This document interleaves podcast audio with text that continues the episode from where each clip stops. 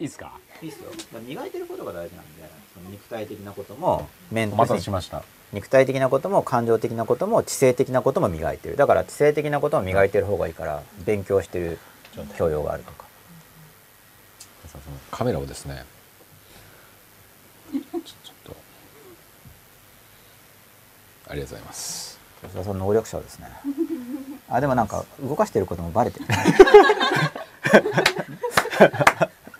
本当だ。ありがとうございます。映ってるよ。吉田さんが吉田さんがちょっとしたいたずらで わざと映してたんですよ。な初登場だな。ね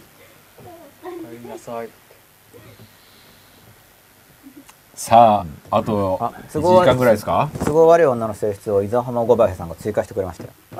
都合のあ都合のいい女か都合いい女は割り勘でお金払ってくれるどころか自分のお金も払ってくれたりする。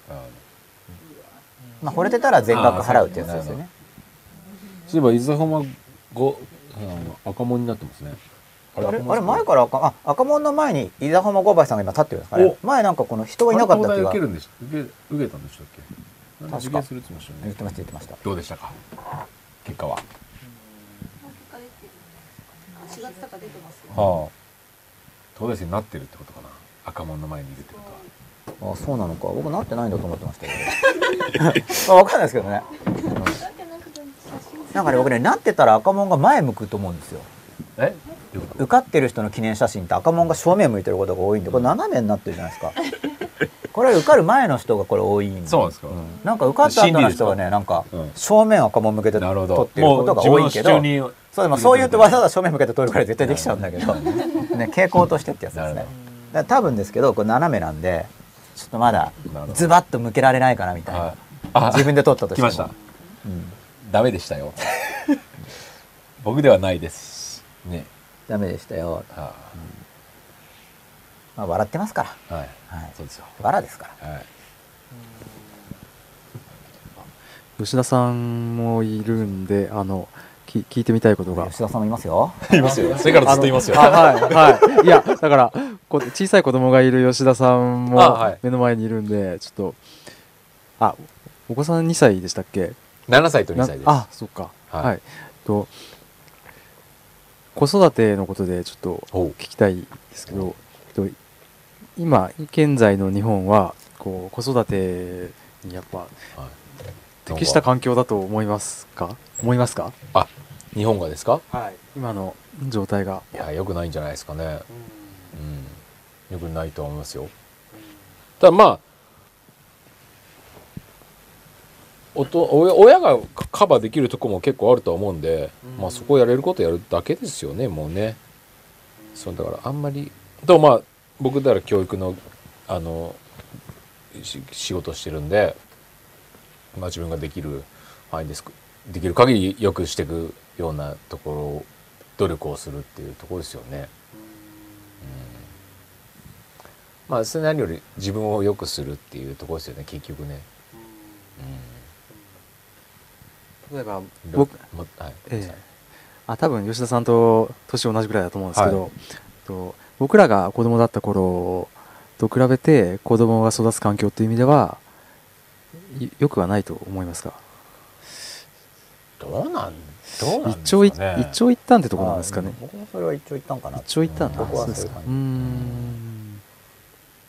あんま変わってない気もしますけどね。要するにでも世の中要するに教育自体は多分変わってないんですよね。学校教育っていう、はい、変わってないんですけど、まあ、世の中が変わってるしこれから必要な資質が変わってるのでそこは本当にうーん。どうしようかな。本当にだからあの真っ裸でも言ってますけど自分の子供を本当に学校に行かせるべきかは考えたりはしますよねうん今小学校にい7歳の子は学校行ってるわけですよね。そうですね。うー、ん。うーん。本人もあんま面白くないって言ってますし、うーん。うん。あそうなんですか？それは面白いですね、うん。えどこら辺がつまんないって言ってます？いやそういうなんかまあそもそもだからそのじっとして座ってるのがもう嫌みたいですよね。授業とかはね。ああなるほど、うん。だからそのじっとして座ってられるのが本当に果たしてだからそれがいいのかどうかっていうのもちょっと疑問だなと思って、うん、別になんか今座ってられない子っているじゃないですか。もしかしたらあっちの方が正常じゃないかなっていう見方も僕の中ではちょっとあったりして、もうなんかそんな聞きたくもないもののために1日40分とか30分を5コマとか受けされ座ってるその資質を身につけた方がやばいんじゃないかなっていう、っていう見方もなくはないなっていう気がしてて。でそれを身につけちゃうと結局もう受け身体質になっちゃうじゃないですか。だからそういういろんな基本的に主体的じゃなくてもう自動的になってしまう資質が身についてしまうみたいな、そうなったらもうそんなこと授業が聞いてないで教室出てっちゃう子の方がもしかしたら健康なんじゃないかなっていう見方もなくはないなと思ったりはしますけどね。とそのまあ自分の僕が結婚していてうん。子供を作るか作らないかっていう部分は少し悩んだりもしてるんですけどで作るか作らないかで悩んでるんですか？そうですね。だから、へー。あのあ親としての人間性っていうことの他にあの世の中のかあの環境世の中の状態が今のタイミングでいいのかっていうこと。だからもうす数年待った方がいいのかそれともともややめた方がいいのかとか とかそう。そうそうなんだよね。だから奥さんの年を考えるとまあ猶予はご、うん、あと5年ぐらいかなっていう、うん、で、まあでも僕は人間の環境適応能力は半端ないと思ってるんで、うん、そこでだからそのあんまり深く考える必要もないかなっていう気がしますけどね。うん。で生きてるじゃないですか。え。なんみええ。別にそんな考えても、ええ。そう深く考え、まあ、ええ。分かんないですけど、でもまあみんな生きてるじゃないですか。えうん。だから適当に環境にて、まあ、適応しながらうん。生きていけることは生きていけるんだろうなと僕は思ってるんで、うん。あんまりそこになんかこうう何でしょう時代を読んで子供を産むとかのは僕はあんまりない概念ですね。だし子供を産んで後悔したことも一度もないですし、まあいいことだらけですよね子供を産むのは。とまあ自分は子供が欲しいっていう気持ちはあるんですが、今のだから今生まれてきたとして子供自身がそれが幸せなのかなってことを考え 子供子供自身の主観を考えちゃうと子供自身があの生まれてきてよよかったなと思えるのかどうかってことをを考えちゃうとで、まあ、そこで悩んでるところなんですけど、まあ生まれてこなかったら死んでるのと一緒ですからね。うん多分一回でも生まれてきてよかったって瞬間があったら生まれてこないよりマシなんじゃないかなっていう僕は思ったりしますけどね。いう何もなかったらなゼロですからね。嫌で死んだって一緒じゃないですかそういう意味では。って思ったりはし分かんないですけどね。あんま無責任なことは言えないですけど。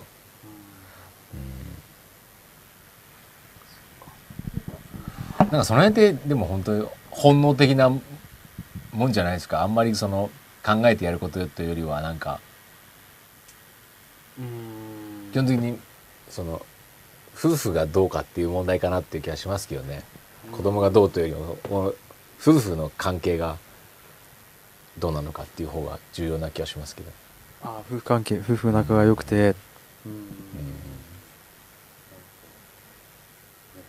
かちょっとその子供の成長とかじゃないんですけどねあの男性で子供を欲しがる人と今欲しいけどちょっと考えてる人と欲しがらない人がいると思うんですよ。で私はあの付き合ってる人があの結婚しも考えてくれてて私も考えてるのになかなか進まなくてでよくよく話を聞いてみるとどうも私は子供が欲しいけど向こうは子供ができたら自分の時間が取られるって思ってるみたいなことをやっと感づいたんですよ私が。長年感づかなくて。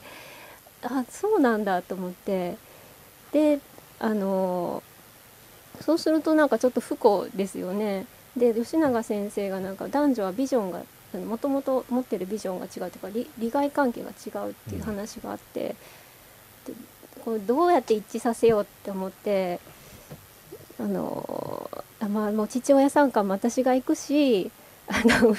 生まれたらもう私が面倒見るからって都合のいい女ですよねはっきり言って。そこはいやだってそれ自分が子供みたいんだったら都合がいい女とは違いますよね、あだって自分があうん。旦那さんは子供欲しいわけじゃなくて、うんうん。それ自分旦那旦那さんの夢やってるんじゃなくて、うん。自分の夢だからその子供欲しい、うん、あそうですね。そうなんですよ。でであの子供がいたら一緒に遊んで楽しいよって言ってその楽しいはないみたいなんですよ。自分のじ勉強とかしたいのに時間が取られるんじゃないかってはっきり意識化してないけど無意識にあるんですよ。それがちょっと分かってきたんですけど。でまあもうちょっと年齢的なその限界とか女性にはあるのであの、まあ、そういう話も思い切ってもうなんだろう話すことによって逆に壊れることもあるんですけどもう思い切ってそういう話もそう言ったらあの言った時にそういうのがちょっと表面化して分か分かったっていうのがあってあでもうんその男性が、ね、子供欲しくないとか思ってるっていうのはちょっと私とかすごい父に可愛がられて遊んでもらったのであそういうずずっと子供欲しいって口では言ってたので、あそうなん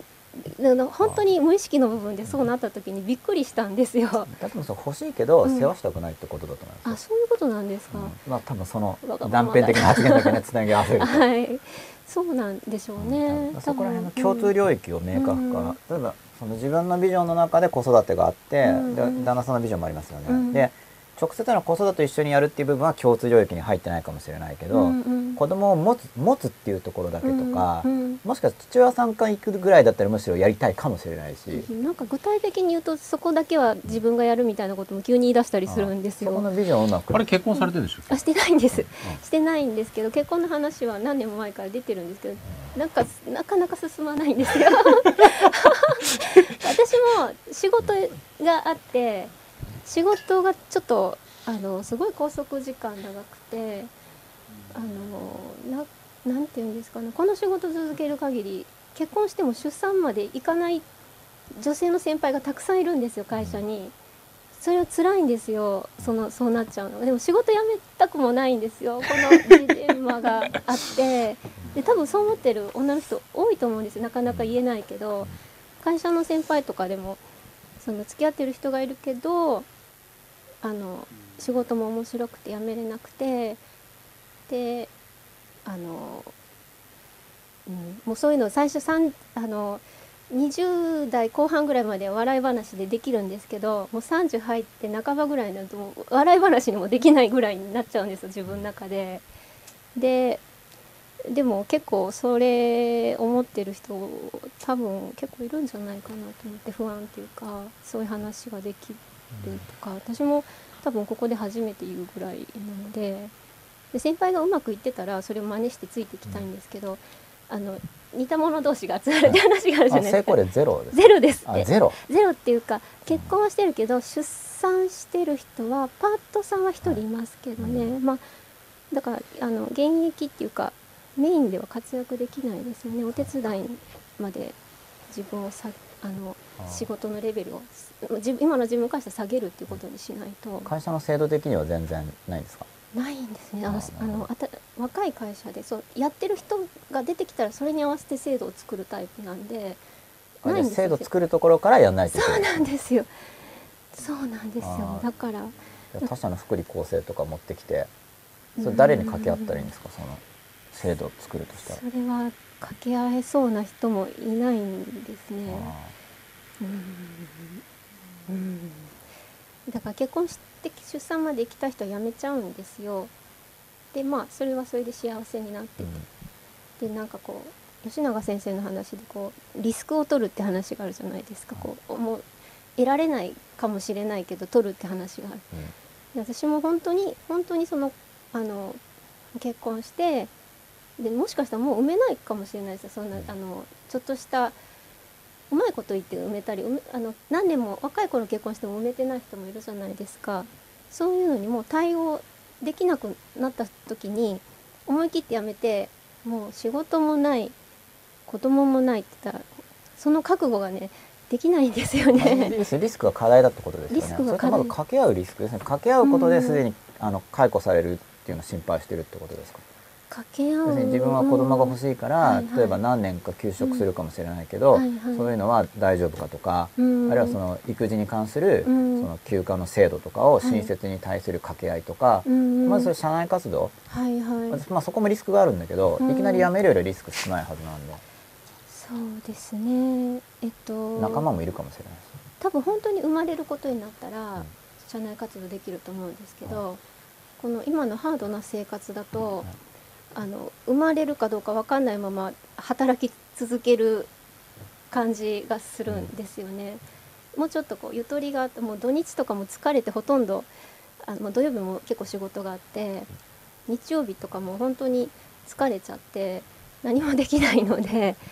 こんなのがこういう状態でそういうあの結婚して子供を作って育てて、まあ、育てるまでの段階がいかないんじゃないかなと思うんですよ。まあ、そのワークスタイルを変えることができるかっていうのを、うん。まあ、そのパートさんにまず実パートさんがはい。乗り切る時の両立の話とかもはい。ヒアリングして、うん。あと仕事ですね休暇取れるかとか、うん。一時的に仕事減らしてまた復活することはどうかとかっていう、うん。いきなり辞めちゃうんじゃなくてリスク取るとしたら、うん社内活動を先にやった方がいいと思いますけど仕事続けたいんだったら。そうですね。なんか大義名分もあるんで、うんその話は。ですね個人的な子供が欲しいっていう欲望だけじゃなくて、うんその会社のうん他の女性たちの要望でもあるっていう面があるから、うん。活動しやすい、まあ、全然受け入れられないかもしれないけど、うんリスク取るんだったらそこのリスクを取っていった方がまずいなるほど。その前になぜ結婚が進まないかの悩みの方が僕はさ言うさっき その後でいいと思うんですけどその悩みは。それはでもね今ちょっと頑張って進め中です。ちょっと乗り越え中です。多分そこってリンクしてると思うんですよね僕は、あ結局結局さっき言ったようにやっぱり男女の問題なんで子供って、うんうんもうそこの二人が本当に愛が深まれば自然と子供が欲しくなるもんだと僕は思ってるんで、うんやっぱり当然なことだと思うんですよ。やっぱりうん愛が深まれば。自分たちがいなくなったのはやっぱり形を残したいっていうのは多分本能的なものだと思うので、うんそこを深め通したら深める方を考えた方が両方と解決するんじゃないかなっていう、そう。で僕とかそういうの考えたことないんですよ本当になら。うん。でも2人の関係がどうかっていうところのだけで結局もう仕事がどうとかも考えたことないし、うん。そちらも結婚した時僕仕事辞めてますからねあそういう意味では。そうなんですか。だから。共働きですか？してたですけど要するに2人の時間を作るためにうん。一回辞めるゼロから始めようっていうのもあったし。うんだからまあそれぐらいの覚悟とうん要するに一緒にやっていこうっていう関係が築けるかどうかのが僕は重要だなと思ってたんうん。でそうしないとそもそも一緒にうん。えー残りの人生を一緒にやっていくっていうのは難しいだろうなってあるんでうん。別にそこが多分共有できないとうん。なかなか後で後々いろんなことが起きるだろうなっていうのをうん。他の人の見てても思うとこはありますよね。うんやっぱ捨てないと何かをやっぱりうん何かを手に入れるために何かを犠牲にしなきゃいけないんで、うんそうですね。うんその本当に欲しいものは何かっていううん。必ず自分が一番欲しいものは手に入ると思うんですよ人間って。う。んそれは何なのかっていうところですよね。うんで僕はそれがやっぱりえっと親との関係があったんでやっぱり本当に本当に安心できるうん。愛情がある家族が欲しかったっていうのが結局一番最も欲しかったんだろうなっていうのが結果として思いますよね。うん。結局、ううんん。ずっとそこを意識してずっとそこのために自分のじ人生を費やしてきたんだろうなっていうのはすごく思いますよね、うん。だから仕事かどうかっていうかどっちかっていうですよね、基本はまずは、うんそうですね。うん。そこは多分どっちかやんなければ結局相手の心も動かないですよね、それはお互い働きかけなんで、うん。やっぱり自分の覚悟を見せると相手の覚悟を見せてくれると思うし、だそこはもうギャンブルな部分もあると思いますよ。勝負ですよね、うんでもそこ勝負しないとっていうのは思いますけどね、で吉田さんは一回やめやめれたんやめたんですよね。もうそそうですね、うん。まあ、僕その辺は別に何でもなんてことないんであんま 仕事っていうのにあんまり重きを置いてなかったんで。こういう仕事がしたいとかいうのもその時はなかった。そうですもううん。もう自分にとってのベストなパートナーなのかっていうのが、うん。多分一番最優先ですよね。何よりも、ううんんそうですね。多分その辺の整理ができてないんですよね。自分の中でちょっと。そうですねな本当何が一番自分が本当に欲しいもの何なのかっていうのはすごく、もし明確になったら捨てれるんだと思うんですけど、ね惜しいんでしょうね。多分どれも。うんうん。うんなんです。うん。そこをだからちょっと決断しなきゃいけない時期なのかもしれないですよね、けうん結婚その選択肢の中に結婚とか出産とかっていうのがあるならば、うなのかもしれないですよね。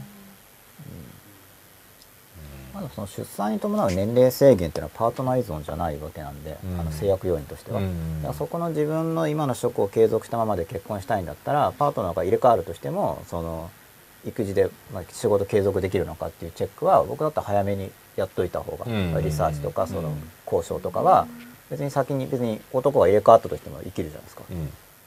自分は自分のビジョンの中で子供を産むんだ仕事をしながら子供を産むんだっていう時にその相手の男性のパートナーが入れ替わってもいいわけだからそこのビジョンの実現のためには、そのためのこう地ならしをしておいてで結局その自分のビジョンの中にその相手の男性を入れるかどうかっていうのは自分で決めることですよね。でその男性と一緒にやっていく時もその子育ての共通領域の切り分けも事前にできるわけじゃないですか一応。また現状のその男性の場合には子育ての手間はかけたくないけど子供は欲しいっていうことなんで別にまあ軽く欲しいっていうぐらいですよね。だから自分が子育ての世話は基本的に全部やるって言ったらコストが上がりますよね。一緒にやってくれるよりも。でそのコストを払ってでも子供が欲しいのかそうじゃなくて援助してくれるパートナーを探すのかとかはそこは決めなくちゃいけないんじゃないですか。だからそれでもいいのか。例えば子育ては基本的に全部自分がやって旦那さんがやるのは帰ってきた時に可愛いねって言ったり年に1回父親3回に行くぐらいのみみたいな。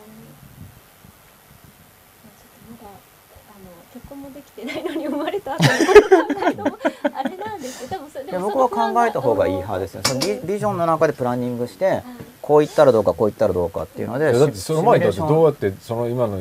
人が結婚したいと思う思わせるかっていう方がだってさ先じゃないですか。あだからそれがはもうだから、うん、惚れてなかったら切るっていうのは僕は基本まあなんで。ねで極端な話はそれはあるわけですよ選択肢は。まあその場合でも結局さっき言ってたようなビジョンの明確化。自分はじゃあ子供欲しいけど子供欲しいけどかつ育てる共に育てたいっていう楽しみが欲しいのかむしろ私だけで育てるのがいいのかとか、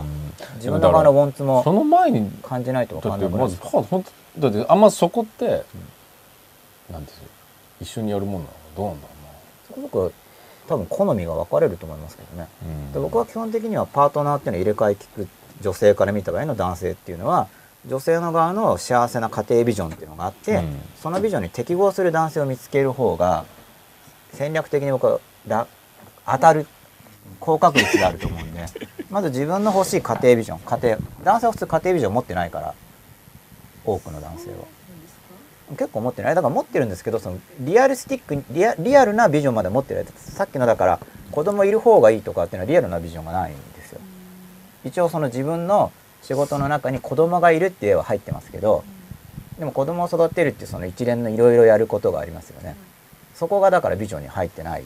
から世話はし世話はしたくないけどあの子供は欲しいっていうことになるわけなんで自分が最も手に入れたいビジョンそのものじゃないですよね。まあ、あえて言えば育ててくれる女性がいる方がいいっていうビジョンですねそれは。育児はなんか妻任せみたいな。家は全部任せてますよくやってくれる妻ですとかがいいのかなっていう感じですけどで一緒に育てたいっていういわゆるマイホーム型っていうか家族重視な人ももちろんいるんででもそれはもともと自分がどういうタイプが欲しいのかっていうのが分かってるからそのマッチするかどうかが分かるわけでその女性の側でもよく分かってなかったら選べないですよだって。まあそうですけど、人のそんなに計算通りにいかないっていういか、や自分の気持ちだから。自分の気持ちで、だって別に一緒に育ってくれる人がいいって思って結婚して、はい。その人もそのつもりだったけど、ん。なんかすごい事故になって育てられなくなったりとか、なんかああそれは事故があったからで後から対策するってことじゃないですか？でも初めの初めのその時点での将来像っていうのは事前にすり合わせ可能な部分ですよね。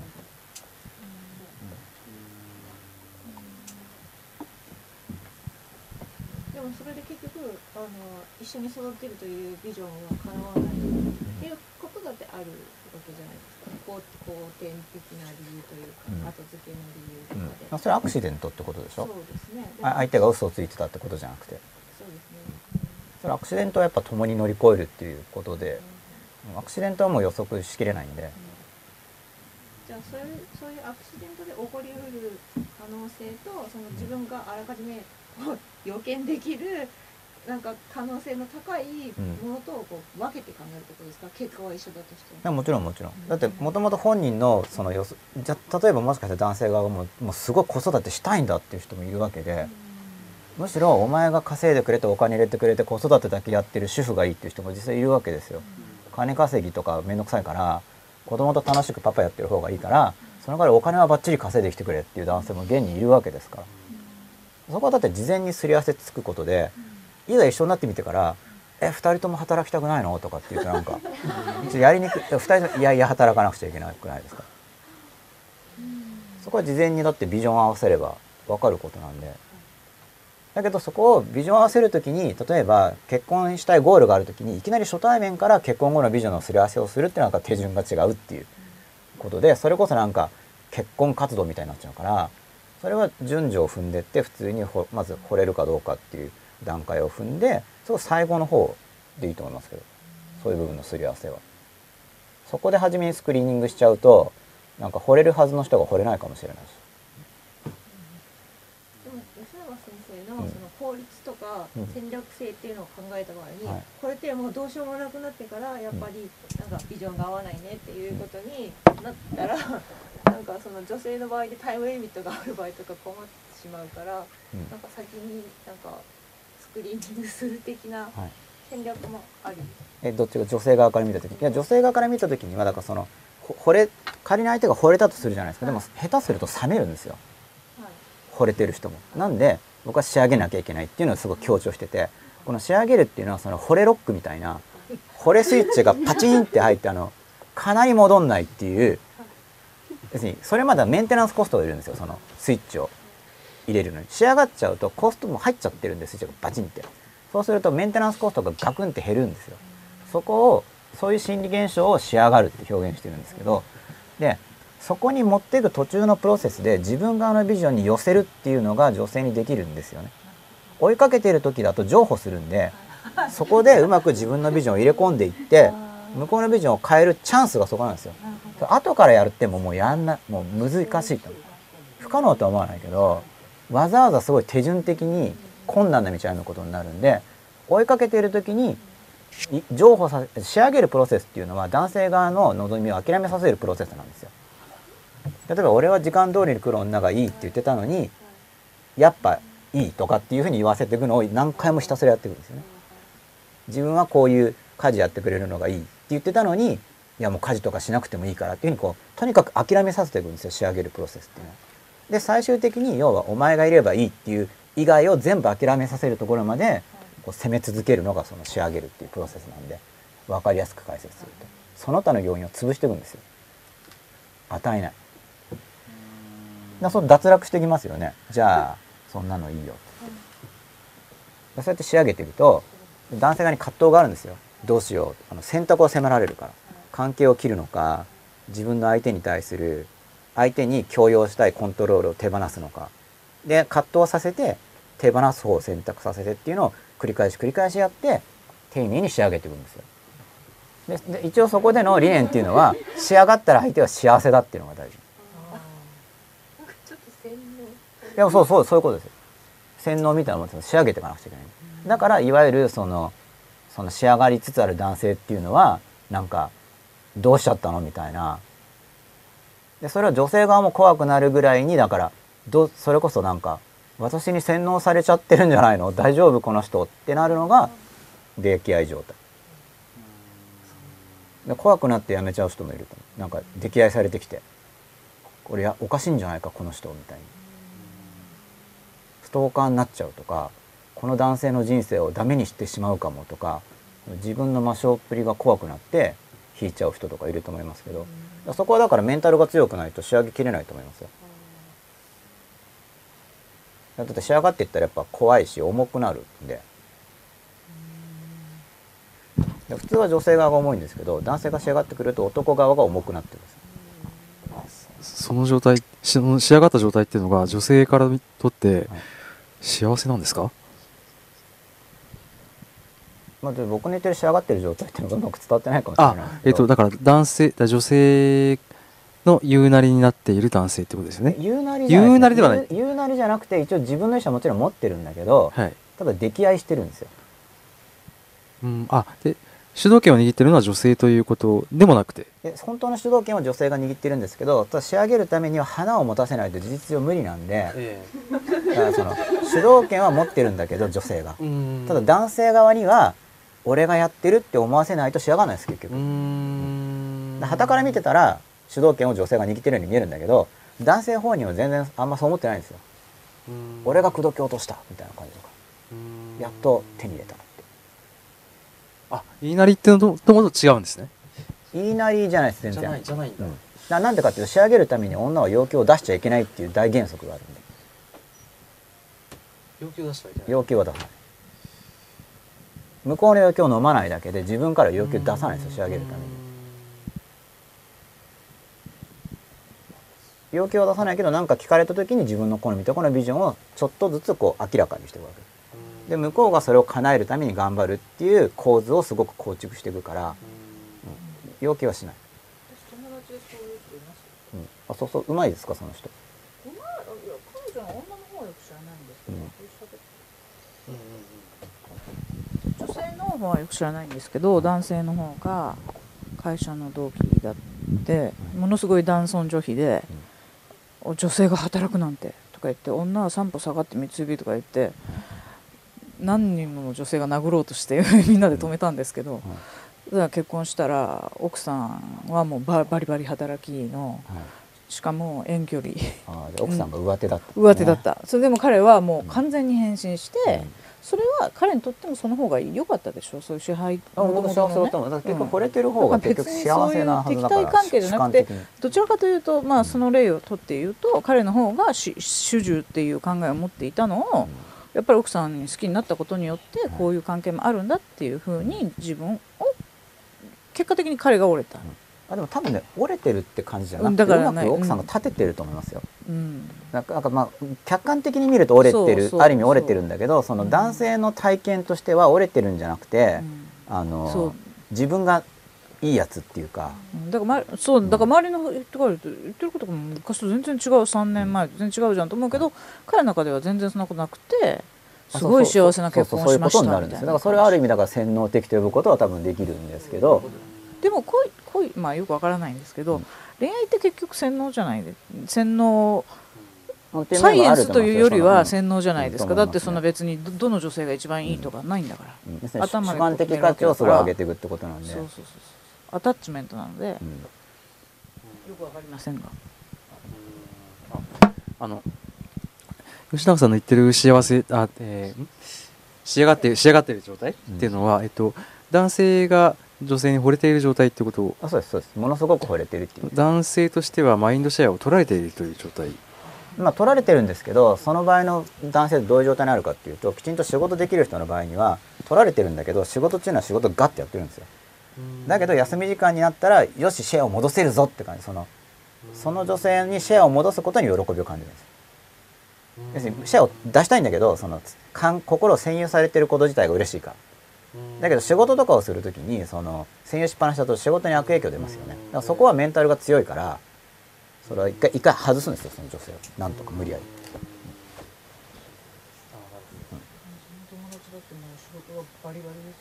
うん。メンタル強い男性だと仕上がらない。仕上がる前にあの男性側が参っちゃう。要するにその女の子のことで心がいっぱいになっちゃって仕事が手につかないとかは逆に脱落なんですよ。弱いから心があじゃあ男性の方はそのマインドシェアのコントロールは自分でできて自分で聞いているという自分でできているという状態。結果的にそういう人じゃないとそういう流れで組み立ててった時に最後まで残れないで潰れちゃう。でそれこそ本当にただのストーカー的になっちゃうかもしれない。だからそこら辺はだけどそのそういうのをきちんとももちろん断っておかなくちゃいけないと思うし、基本的には仕事すごくできるんだけど惚れてるからなんとか時間作るとか。なんかそこが得意げにやってくるイメージですねだから。こんなに忙しいのにっていうのはあまり強く言わないんだけど多分客観的にはすごく忙しいのに、なぜか2泊3日とかの時間をうまいこと作ってるとかっていうのがやるってこと。工夫して。うまいこと。でそれはリスクがあるわけじゃないですか。すごく忙しいのに2泊3日の時間を作るとかっていうのそのリスクを取ってくるっていう考えです僕は惚れてるんだったら。それなのにその自分の休暇に合わせろとかって言ってるのなんか惚れてない確率高そうだなって僕は見るってこと。むしろ仕事ができる人ほどなんか神業的に時間取れなそうなところでもなんかうまく作ってくるっていうイメージなんで、うん。だからその代わりそのだから逆に時間とかに関しては女の子の方がむしろ言いなりになるイメージです僕は。仕上げるために要はいちいちその男性が誇示しないけれども忙しい人なのに時間を作ってるっていうのをきちんと自分の中で理解してその時間枠を取ったっていうのを高く評価するしアポがあったのに仕事が入ったキャンセルについてはさらっと流す。それも結婚を前提にしてるからその仕事仕事ができる男性っていうのは仕事に邪魔されるのをすごい嫌がる習性を普通持ってるんですよ。だから仕事によるキャンセルっていうのはもう笑顔でもう当然っていう感じでさらっと流すとかっていうのをやるんでそこは言いなりむしろ男性側の都合に合わせるとか。ってその細かいテクニック論とか細かい方針になるとそういうのが入ってくる感じ。仕事優先は当然っていう。のをなんか態度的に示す。仕事と私とどっちが大事なのとかってよくある話あるじゃないですか。だからあれはもう論外みたいな。そこがだから女性の側の心の強さでその仕事できる人を取りたいんだったらだけど仕事は優先ですよねっていうのはもうもう大前提みたいなそれが私たちの生活を支えることを理解してますみたいなのがもうなんかもう思想的に伝わってくる感じ。だか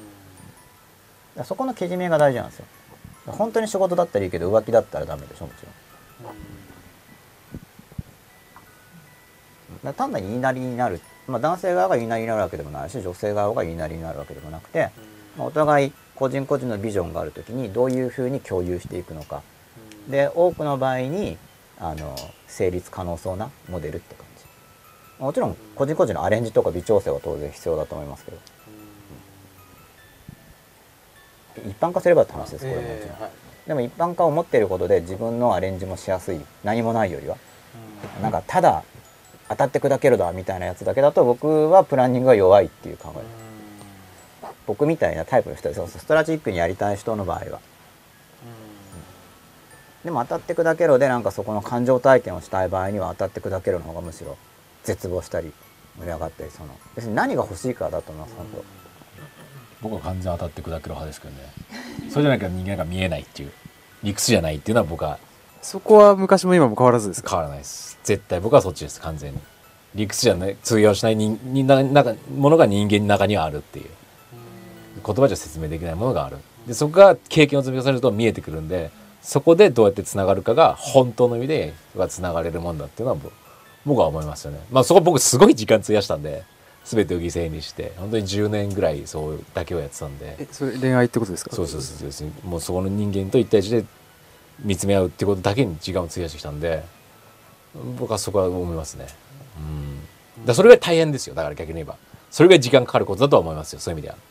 だからそういう簡単にはいかないことだと僕は思いますけどね。すごい感情の感情体験もすごいたくさんしてきてる。そこをやんないと要するに人ってわからない異性はもちろんだし人は何なのかっていうのがわからない部分があるだろうなと。それはすごく重要だ。僕はねそれ僕はそれは思いますね。うん。えっと本当の意味でこう本当の意味の安らぎとかっていうのはなかなか手に入んないんじゃないかなっていうふうに僕は思いますけどね今は手に入れてます。そうですね。僕はもう絶対的な安心が僕も僕はね持ってるんですけどだからそこはすごい大変だよなと思うしすごいいろんなものを犠牲にしないともっといいやり方があるのかもしれないですけどその要するにさっきなんか両方二頭を追うとかじゃなかなか手に入るもんじゃないなっていうのは思いますよね。なかなかね。犠牲っていうのはなんだろう他の自分の希望みたいなものも犠牲にその瞬間瞬間ですよね。やっぱりその自分の覚悟を見せないと 相手の心でまあだからそのマインドシェアっていう話なのかもしれないですよね。どこまで欲しいのかっていう相手とどこまでつながりたいのかっていうのもあるんだと思うんですけど。一回僕はだから100100でこう一回マインドをお互いシェアするぐらいの状態を作った方がそこからどうやって積み上げていくかっていう方がいいんじゃないかなっていうふうに思ったりはするので。それは僕のやり方ですけどね。吉田さんの中ではそのマインドシェア女性に取られてしまうっていうことが取られるというか自分でするんですよ。自分の中で相手をいっぱいじ取られるんじゃなくて自分でするんですよ。あそう吉田さんの中ではそのそれが良質なものというかそうですよ。自分でするんですポよジティブなもの。をそれを見せるんですよ。されるさせられるんじゃなくて自分。まあだからそういう意味では自分がそうしようって思わさせられてるのかもしれないですけどね、ええ。つまり惚れているという状態になその時るに要するにどんだけ自分がこんだけ覚悟を示すかっていうのは相手が見せてくれる覚悟にもつながるじゃないですか。だそれで僕はこんだけ捨てられないっていうのを見せたって相手も捨てて捨てないからいや様子見みたいになるじゃないですか極端に言うと。で勝負ですよねそういう意味ではね。みたいなものは入り口では必要な部分があるんじゃないかなっていうふうに思ったりはしますけどね。そううまくいってないのを見てるとそれはそうだよって思うことが多いそんな甘くないよっていうことがほとんどだな。僕のね人の話を聞いてると、うん、っていう感じはしますけどね。そのそこに絞ろうってなったのは何か？それが一番欲しかったからですよね結局ね。自分の欲しいものを本当に要するに。要するに僕はだから、うん。要するに親との関係と要するにいいなんか理想の温かい家族みたいなものはなかったんで、うん。自分がやっぱりそれを欲してたんだろうと思うんですよ。うん。自分の本当に理想とする家族ってっていうのを無意識別にそれが欲しくてうん。ずっとなんか恋愛してたわけじゃないんですけど、うん。多分無意識でそれを結局は欲してたんだろうなっていう、何よりもね。うん。うん、そこあってあとはじゃあそこからうん。じゃあそれを守るためにより幸せするためにっつって今ようやく仕事っていう感じですよね。順番としてはね。うんああでも30過ぎてからですよ僕仕事のことを考えたので、とてもとてもそんなこと考えられなかったっていうのが正直なところですよね。うん。だからそれぐらい僕はかかってるんで、大変ですよね。でもみんながそれやったら大変世の中は成り立たないし、うん。でもみんながどうやったらこういい形でそのペアになれるのかっていうのはうん。一つのあの僕の中では興味深いというか関心事ではあるんですけどね、うん。それなるべくね短いスパンでできたら一番いいわけじゃないですか信頼関係築けて、うん。でも一つ言えるのは要するにやっぱり繰り返しなんですけど要するに愛情の差異をなくすっていうのは本当重要だと思いますよ。うん。要するにお前だけっていうのは一番リスクは高いですよね。あリスク大きいですよね。オンリーユーは一番リスクは高いですよね。私一番実は信用できないパターンですよねそんなそこのオンリーユーほど要するにさっき言った依存みたいな話じゃないですか、うん。オンリーユーはす推移するわけですよね、うん。今はオンリーユーって言ってるけどこっちにオンリーユーになるかもしれないしこっちにオンリーユーになるかもしれないので一番リスクが高い関係性ですよね。お前だけっていうのは、まあ吉田さんとしてはそのそのやり方こそが素晴らしいっていう立場。それが一番リスクが高くて、それをフラットにしていく360度同じ愛情にしていくっていう。別に女性をいっぱい付き合うとかじゃなくって愛情の差異を減らすっていう関係性を共有した時に本当の信頼関係ができるし別れという概念がなくなりますよねその時に。愛情の推移が起きなくなるので。あくまで愛情がフラット化するので別れっていう概念がなくなるんですよ。その時初めてお互いを本当の意味で信頼できるっていういうのが僕の中の概念で、まあ、そこをすごく共有するのが重要だなと思いますよね。だからお互いの愛情を見つめ合うんじゃなくてやっぱり引き出し合う関係をどう作るかですよね。愛を生産して外側に発散するどうやって外側にこう伝えていくっていう関係性を作るっていうのが。恋愛はこう正面向き合ってお互いを消費し合って有限なもんですよね。一定期間。でくたびれどっちかがもう枯渇したらさよならっていう。でも本当のペアっていうのはそうじゃなくてお互いの本来持ってる愛情を刺激し合ってそれをお互いの持っている社会に貢献していくっていう愛情を要するに引き出し合ってそ、えー、と消費は外側ですよね生産は内側で消費は外側っていうのが理想の家族だろうなっていうふうに僕の中で思いますけどね。うん、だそういうだったらまあ自然と信頼できるじゃないですか。そういう狭い範囲じゃなくて人としてね。それがやっぱり長くこう家族としてペアとしてやっていく上ではすごく重要だろうなと思いますよね。うん、やべえまた喋りすぎましたね。すいませんねすいませんね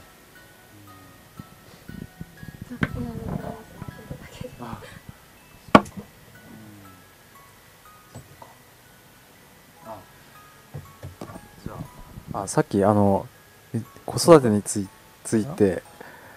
はい。あいや吉田さんだけじゃなくて吉永さんにも答えてほしいです。はい。あいやみんなにも答えてほしいです。はい。何でしたっけ？であのあそう子育ての話でさっきあのその世の中の状況ってことをはい。みんなに相談したんですけど、うん。もう一つは親としての人間性ってこと？もうそっちも考えてる部分があって、でだから自分は全然まままだ子供だって考えてる感じてるんですよ、で自分子供が子供を作っていいのかっていうこと。はい、子供が子供を作っていいのかっていうことを思っていて。ででも子ど大人なんていないんじゃないですか？みんなだってみんな成長中でしょ。そういう意味では完成されてる人間なんかいないわけじゃないですか。うーん子供作んないと成長しないと思うんですよ僕は。だから子供できて成長しましたよそういう意味では、うん、やっぱり自分以外のことを考えられたのは子供できたからだと思いますよ。やっぱ大きいですよね。うん。やっぱり自分の命よりも大切なものを作って初めてやっぱ愛情が広がるっていうのはすごくあるなと思いますよね。すごい楽になりましたね子供できた時に。そうなんですか？うん自分の命が軽くなりましたよね。で自分の言うより命より大事なものができたんで。それしかないもうとにかくがんじがらめじゃないですか。もう自分っていうのを守るためにがんじがらめになりますけどそうじゃないものができた時にすごい楽になりましたよね。その時ひちょっとまず一個広がった部分はありますよね。うん。あんまりそうだからそういう意味ではね。自分をどう忘れていくかっていうのが大事じゃないですか。育てながら。やっぱり自分を考えすぎるとあのあんまいい方向に考えないですもんね人間って。基本死んでいく存在なんで、はい、自分のこと考えると死ぬんだ俺はっていう暗くなりますね当然。孤独だし。ベースはそうはだ忘れないのは大事だと思うんですよね。孤独で死んでいく存在っていうなんとも悲しい 生き物なわけじゃないですか人間っていうのは。じゃあどう生きるっていうところですよね、うん、そうするとなんかね子供とかももし産める可能性があったらとりあえず産んだ方がいいかなとか思ったりするじゃないですか。あんま深く考えずに自分あの自分はだからあの子供を欲しいっていう自分の希望はありますけど。その希望をどんだけ膨らましたら相手を感化していくかでしょ基本は。相手のパートナーを。あいやパートナーの方が子供欲しい願望はすごく大きいんです。あそうなんですか。ねで でいやだからお互い子供欲しい願望って何を悩むことがあるかっていういやだと思うんですけど。僕の僕とパートナーの子供として生まれてきた子供が、な幸せかってことですね。だからだからこらーって感じですかいやだからあのあーあの産んでくれって頼んだ覚えないよって言われてもなんかだから言われそうな気がするんですよね。いやだからあまだそれはだからそれが怖いから産まないかって、まあ、産むことに対しての不安っていうのがまあ一個出てるわけですよね。例えば産んでくれと頼んでないとあかあのこの親には生まれたの嫌だったとかだから嫌だとか。いやその非難されるのが怖いっていうより、あの子供自身が幸せかどうかってことを、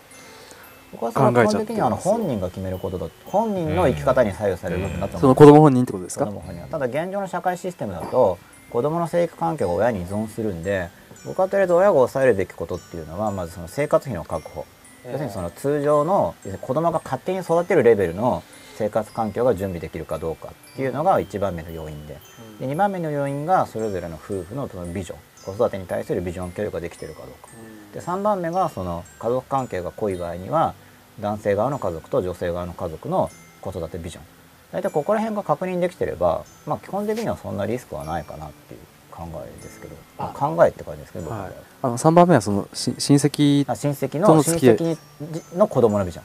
例えば親戚によってはじゃあ例えばその夫婦間では男性が例えばじゃあ子育てはしないと。でも女性が私は子供が欲しいからであなたは仕事してくれれば夢追求してくれれば私は OK 夫婦間の合意が取れても例えば女性側の家族が子供のことを全然しない旦那なんてなんてひどい旦那なんだっていう場合もあるわけでしょ。だけどその女性側の家族関係が弱い場合には奥さんに対する影響力が低いんですけどコミュニケーションが濃い場合にはそれ言われ続けちゃうわけですよ。ああ親戚による口出しというか。そうそうそう、はい。それを事前に確認できる部分はやっぱかビジョンを確認しておいた方がリスクが減るっていう僕は考え方。ただビジョンがすり合わせできない場合には結局やっぱ選ばなきゃいけないんでだその場合はまあ文句は言われるだろうからっていうことで事前に覚悟をしておくとか、まあ、コミュニケーションちょっとしばらく疎遠になって、まあ、もうちょっとあの年齢上がってからとかあと後で孫の魅力で攻めようかとか、まあ、それはまた後で考えたらいいと思うんですけど、うん、基本的には生活費が計画できるかどうかっていうのがやっぱり一番僕は大事だと思うまずは。そうすれば基本的に勝手に育つわけじゃないですかある意味、まあ、もちろんある程度のことをやってあげれば。子供が年あの体の成長体が大きくなっていく成長っていうのはできると思うんですけどだからなんだろう。変なものを子供に埋め込んだりとかそれはやると思いますよ。いやそれは当然やっちゃうと思うんで、はい。それは自分がパーフェクトじゃないから必ずマイナスの影響を与えるはずなんですよ、ううん。でもプラスのものも与えるわけじゃないですか。それこそ真っ裸の話でもうしょうがないですよねだってだってじだって自分が本当にその子供を選んで産んだわけじゃないしそれこそ。親側も。子供も親を頼んでないっていうかもしれないけど親だって子供に頼んでないわけじゃないですか。その子に。結果的に生まれてきてるわけなんでだからそこはもうお互いある意味もう与えられた条件で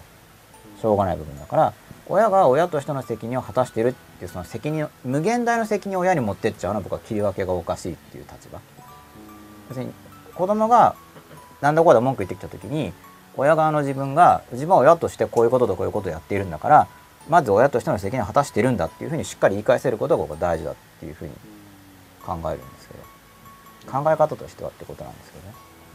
もちろんその改善の努力はするけど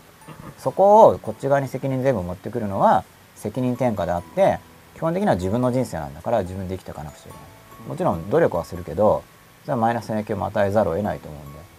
でもそこは本人が乗り越えていくか潰れるかは本人次第かなっていう。あ本人子供自身ってこと？結局一番大きいファクターは僕は本人だと思います本人の人生において。特に生まれた時とかは親が大きいけど。あのあれですよ。子供生まれる前にそんだけ子供のことを考えれる愛情があったらまあ大丈夫ですよ。なんとかしますから。それぐらいのパワーが出ますよ。だからそれが大事だと思うんですよ。だから結局おお金だろうが何か起きたってそれぐらい子供の存在でかいんでなんとかするんですよ。自分の命も大事なんで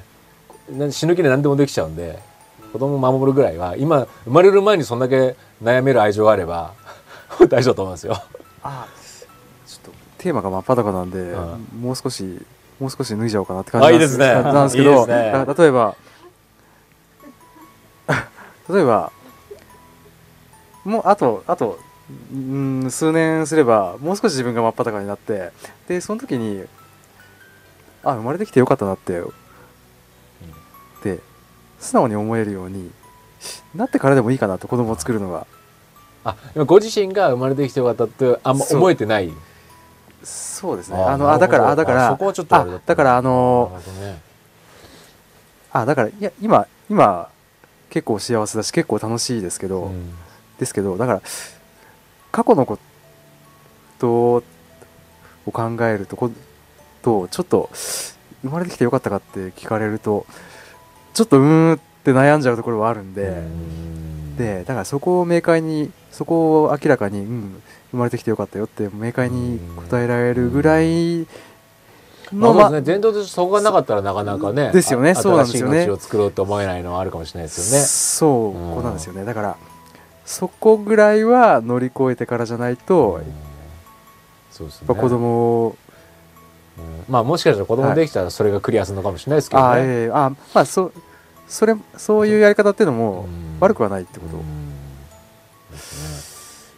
まあ、悪くないとこ僕はそれだったらしっかりコミットしてじゃあ2年後までにやるんだったら、ええ。今の課題をやっぱ僕は僕のやり方はやっぱ明確化して、えその2年間でこれを乗り越えるぞって決めてやっぱそこを2年間ここを乗り越えるんだで子供を産むんだとかってやっぱしつこくやらないと2年経っちゃうと思うんで、うん2年後どうなるかって決めて挑戦ええ。挑戦挑戦って2年間、うん。そしたらそれは生まれた後に語れるし。要はうん。産むために2年間こんなに頑張ってこうやってやってうん。乗り越えたんだっていうのはやっぱりすごい生き方として示せるんじゃないですかね。うん。でそこはやっぱのんべんだられてやったら語りに語れないし語らないでしょやっ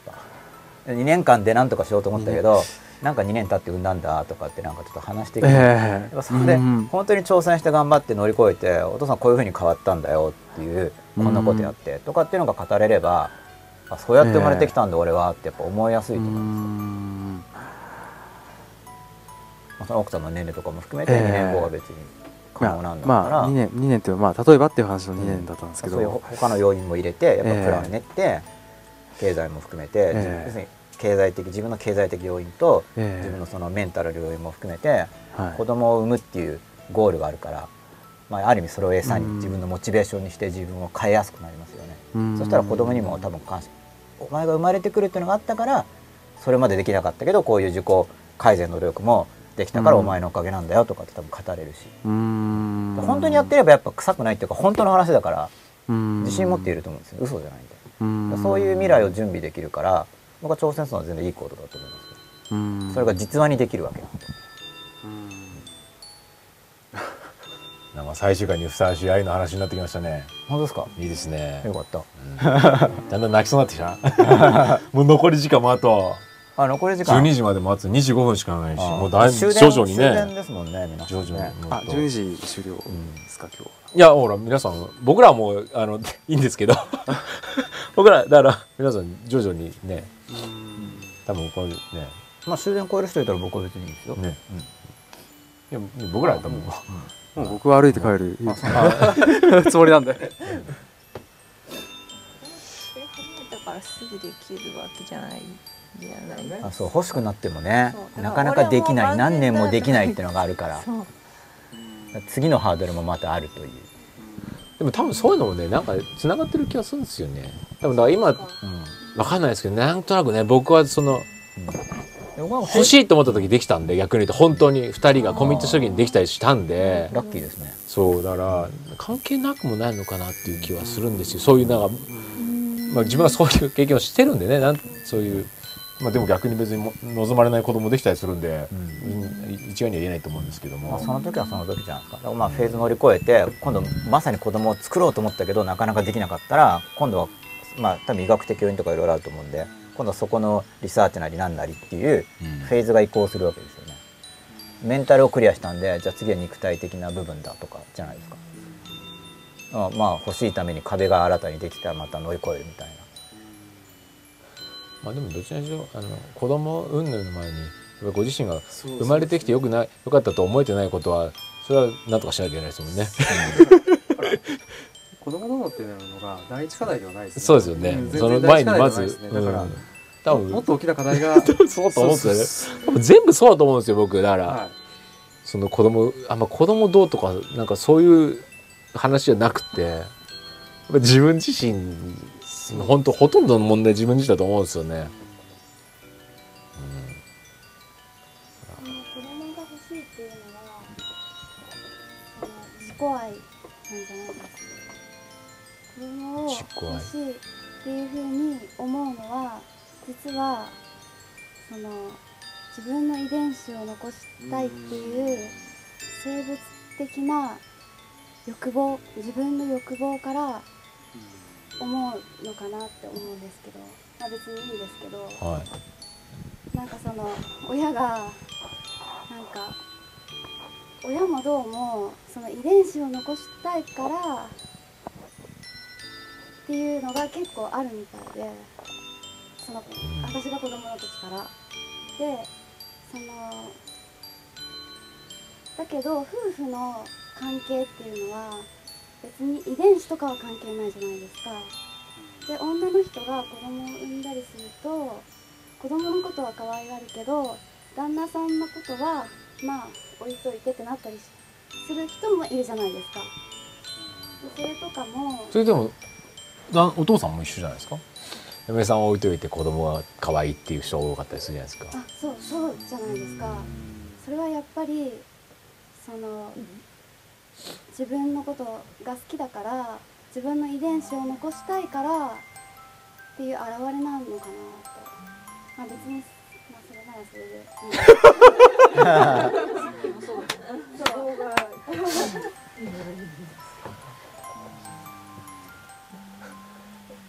えーよろしいでしょうか？いや別にそういう欲望あっても、まあ、食欲があるから物食べるとかと同じで例えば子孫残したいとかそういう欲望があっても別にそれこそ自然だと思うし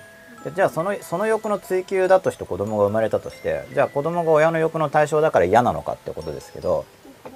子供側から見た時に要するに自分がその親の側の自分のその世代的な存続したいという欲その自分を世代後ろの世代に拡張したいっていうその一種の自己実現というか自分の欲のために子供を作ったとしますよね。でそのこと自体が嫌かっていうとそれはそんなことないと思うんですけどだから大事なんだで要するに嫌だとしたらその後だから自分のビジョンにがんじがらみに縛ったりしたら窮屈で嫌だと思いますけど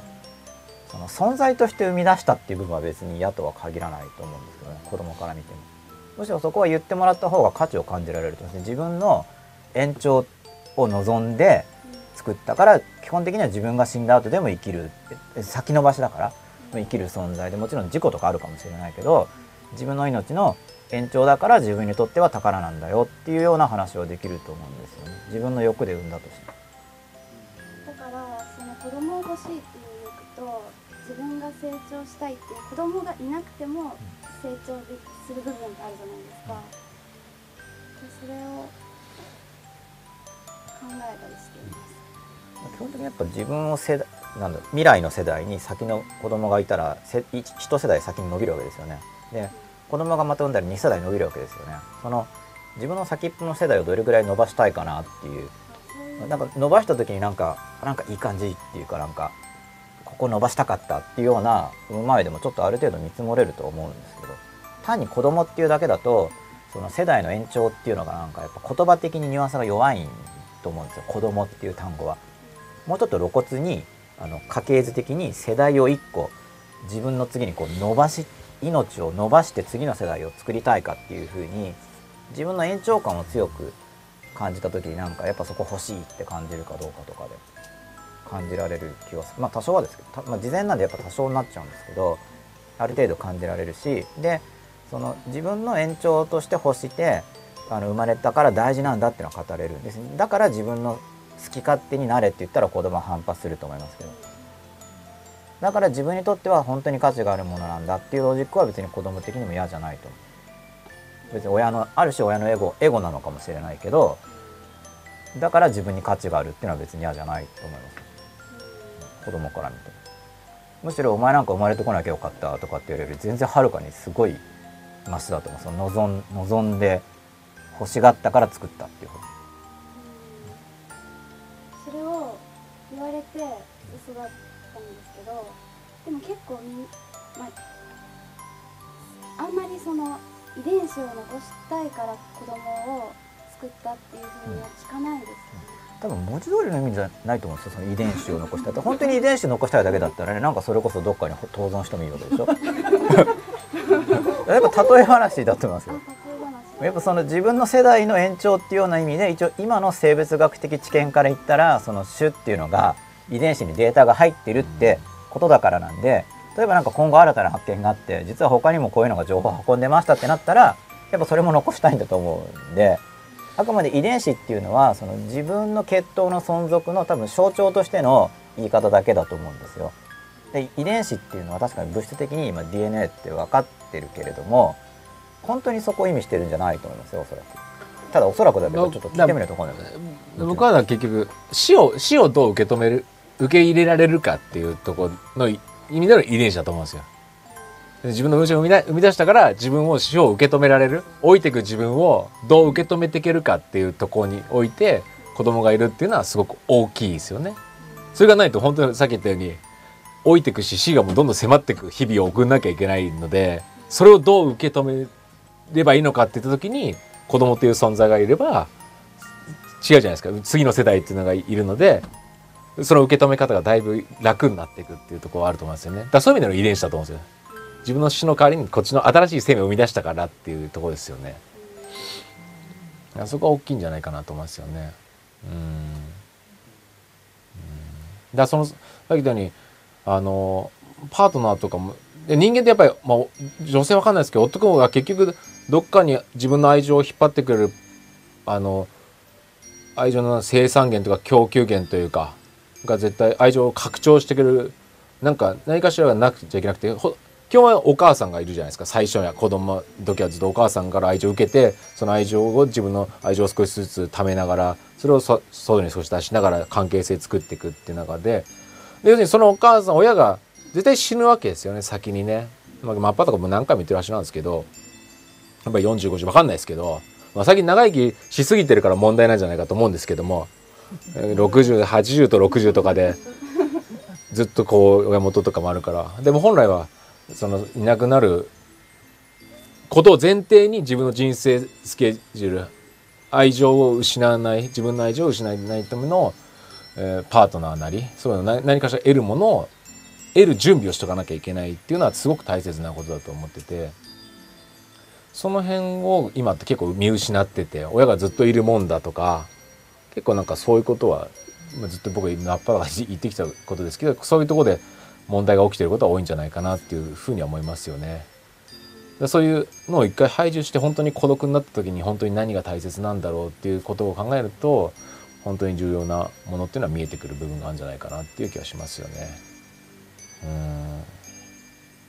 そういうのが僕は逆にラッキーだったなと思うんですよ。そういう意味でちっちゃい頃からもうそういうふうに本当に孤独というものを嫌っていうほど感じられたんでそういう意味では何が本当に重要かっていうのが体感として嫌が嫌がようでも経験できたんで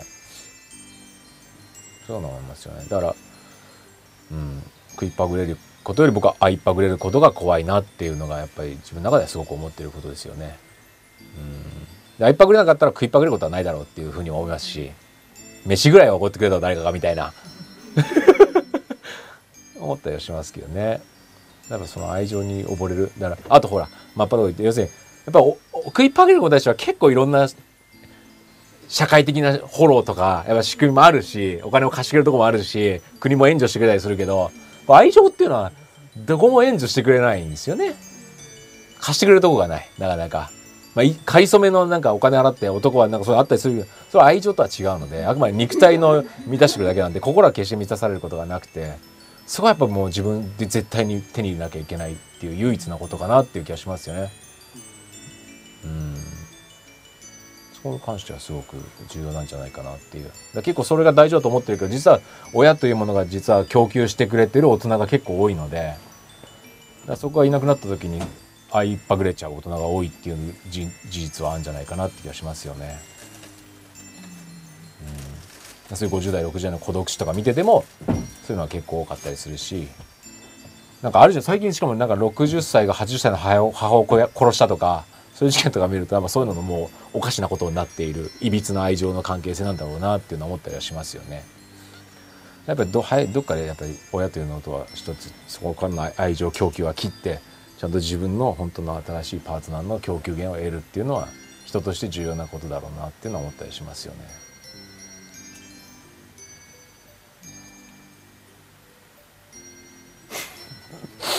やべまた喋りすぎてるしないや全然喋りすぎとかないですよ。期待してます。ここ子供はもうよ若返り力とかも多分満たせると思うんで。ああそうですね。で自分は老いていく存在だけど子供ってブランドニューのもう新品が生まれてくるわけじゃないですか。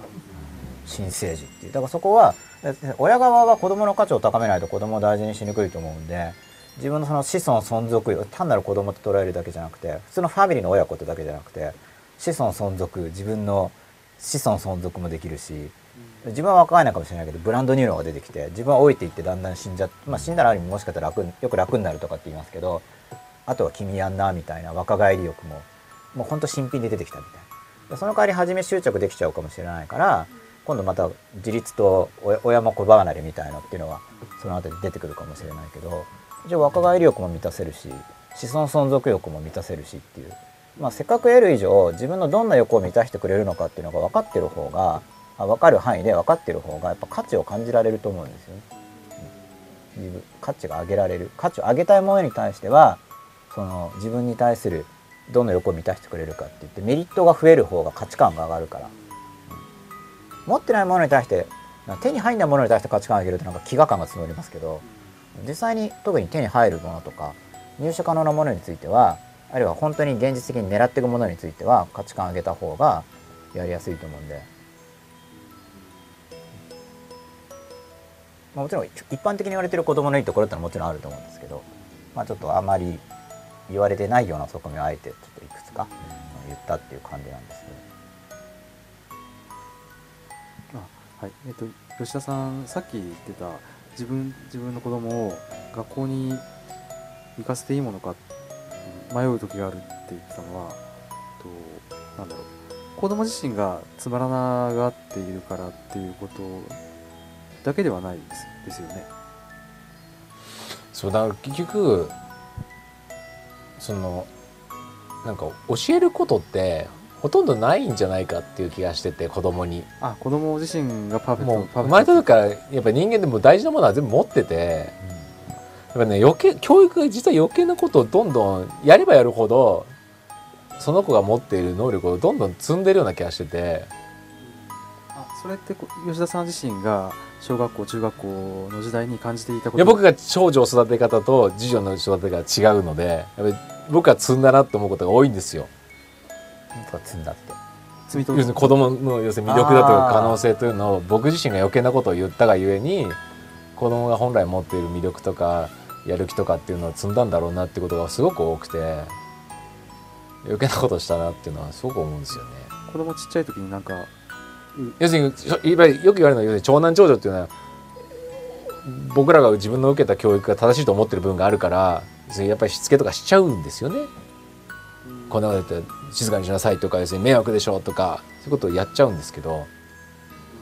だからそういう結局そういうのがすごく子供にダメージを与えててそれでいて要するに全力を出しなさいとか言われるわけですよ。全力出したらうるさいって言ったじゃねえかよっていうふうに思うわけじゃない当然子供は。吉田さんもやっぱそれぐらいのこと発言しちゃいました？子供に対して。それでやってたんですよ。だからそこ、う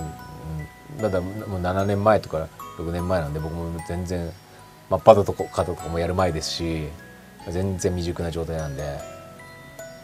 でこの教育の業界にも入、まだ子供産んでから入ったんで勉強しはしてからどんどん気づいていくともう間違いだらけですよねそういう意味では勉強大事だなと思いますよね。あの無知な状態だとやっぱりそういう間違った情報をそのままやってしまうっていう体感をまあ子育てでね誰もが初体験なことだからまあ大体失敗するとは思うんですけどうんそういうのを考えるとも子供で間違いなく持ってあの子供見てるともう大事なものは全部生まれた時から持ってるなっていう。大人よりも大事なことを知ってるなっていうのは間違いないなと思いますよね。だ思い出されることが多いですよね子供といると。大切なものは何かっていうのは。あの教育っていうものによって積まれているなってっていうふうのは吉田さん自身が子供の時代には感じていましたか？だからそうしつけとかは疑問感じてましたよね。うんありがとうございました。そうです。あ映ってるんだこれ今。全部このこの上に。移動ありがとうございするます。おやすみなさいおやすみなさい。ありがとうございました。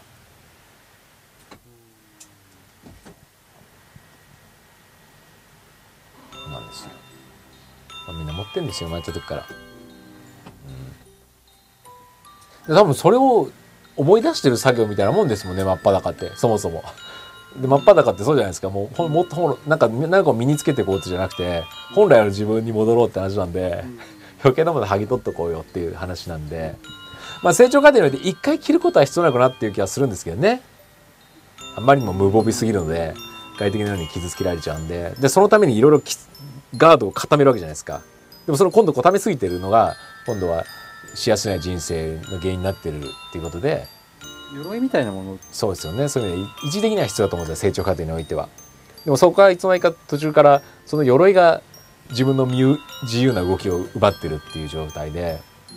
大人になったらもう抜いていいでしょうっていう。そこそこな内側も熟成されてますよっていう。それが割と真っ裸ってことなのかなっていう気がしますよね。その作業やっていくと。だって素直に謝りましょうっていうのもそうじゃないですか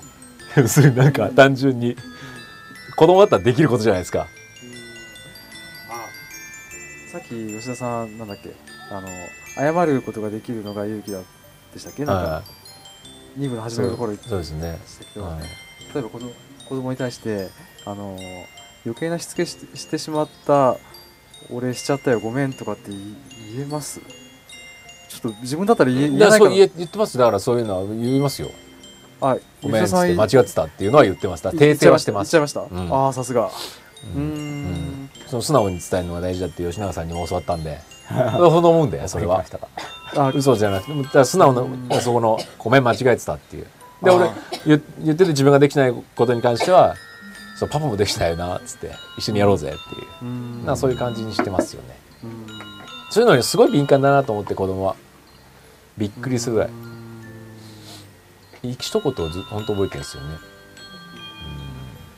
うん。大人だったらなんか一言っていうのは別になんか口約束的なかなんか軽いノリでスルーされることが多いじゃないですか。かそのノリで子供と接してると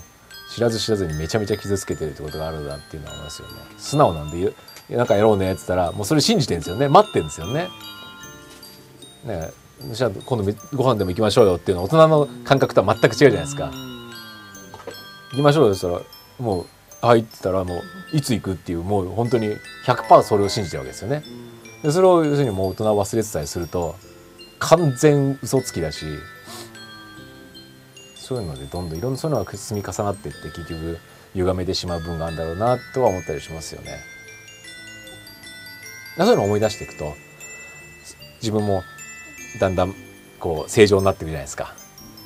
そういう社会に社会のルールに汚された心を自分の本あるべき心に戻せていけるっていう戻せていけるっていうのは子育てとかすごいいいなと思いますよね。えっと、もし仮に子供学校に行かせないとしたらなんだろう他に選択肢ってなんかあるんでねあるんですかなんかホホホームスクーリングとかそういうのが始まっだからお金が必要ですよねそうなるとやっぱり。るんですかね。うん、だから稼がなきゃって思ったりしますよようやく、うん、そうよ。うやくってのは大事だと思いますよ。使い道が決まってから稼ぐっていうのかもみんなで言ってるんで。必要になってきたっていう。まあ、欲求が生まれたって感じですよねそういう意味では。みたいなものもやっぱ子供がいると。ああいうちょっと稼が価値を提供作って提供して対価を得なきゃと思ったりしますよね、うん、でそういうなんか自分でなんか考えるんじゃなくてもう結局そういう必然的なニーズが生まれてくるっていう感じですかねあんま先にいろいろ考えるんじゃなくて自分がやりたいことやってたら自然的になんかこういろんなニーズが生まれてくるっていう感じかなあんまり最初に考えすぎるとあくまで予測だしあの、ね、そういうことやっぱり他人の経験なんで自分は全然違うかもしれないじゃないですか。全てはねその人のオリジナルの体験だと思うんで、うん、自分でやってみないと分かんない部分はあるだろうなと思いますよね。その前にいろいろ情報知ってくのは大事だと思うんですよ。でもそれあえて自分が思うことをやってそうすると間違いなのか大事なのか気づくときにそういったいろんな情報がああやっぱそっか言うこと聞いてよかったみたいなそれは大事だと思うんですよね。それやらずしてはなかなか気づけるもんじゃないだろうなと思いますよね。そういう意味では勉強必必要だろうなと思いますねそういう意味で。勉強するのと自分のやる行動はさっき言ったように吉永の話選択は自分でやらなきゃいけないってことですよね。勉強が別に自分の選択を決めるわけじゃないって感じですよね。選択は常に自分自身の心がもうもう決めているっていう感じじゃないですか。あの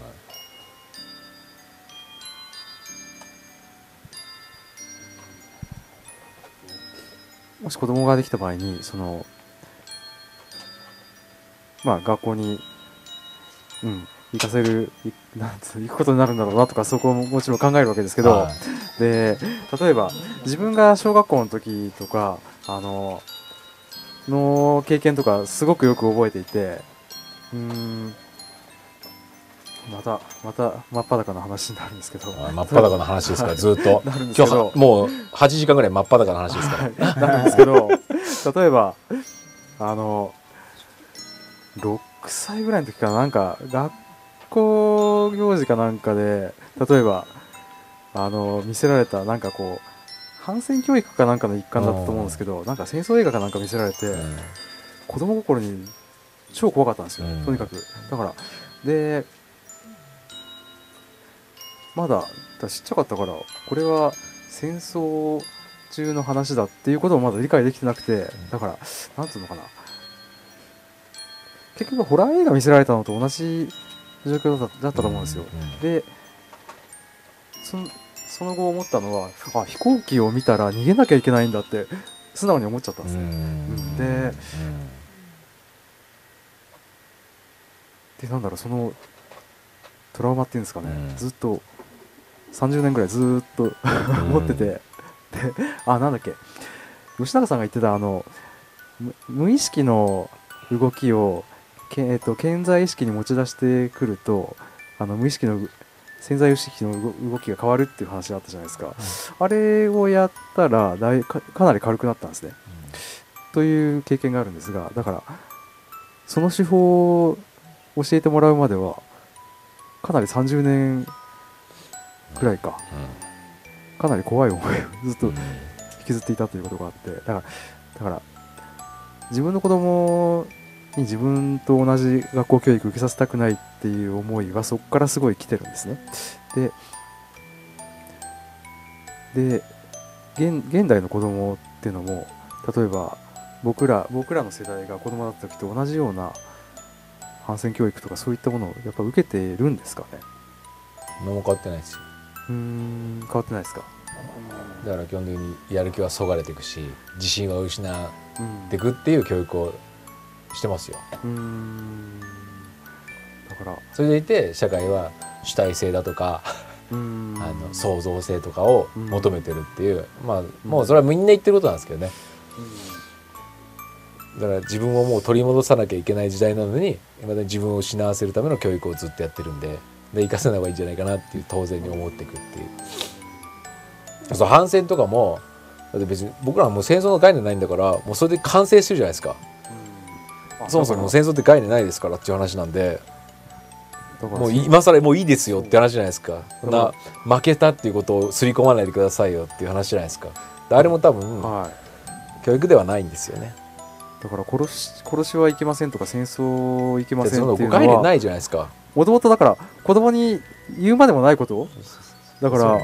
戦争いけませんって言いながら子供に戦争映画見せるのは何なんだとは思うんですねそういった教育してるしている場所に自分の子供を行かせたくはないなと。という思いもあり。で子供を作っていいのかなっていう。はい。だから本当に悩ましいんですよ。ドブ川でこあの泳ぎを覚えなさいってのは可能だとは思うんだけどでもドブ川に自分の子供を放り込む勇気はちょっと今んとこ持てないなっていう、だからまあこれから本当に変わってくると思います。よいかずな親も増えてくるだろうし。はい。いろんなサービスも変わってくるだろうしっていうのは思いますよね、あすい小学生が全員なんかこう学校嫌だなってしなってなるじゃなくて中にはやる気のある感じの子もいるじゃないですか。だから行かせないっていうよりはその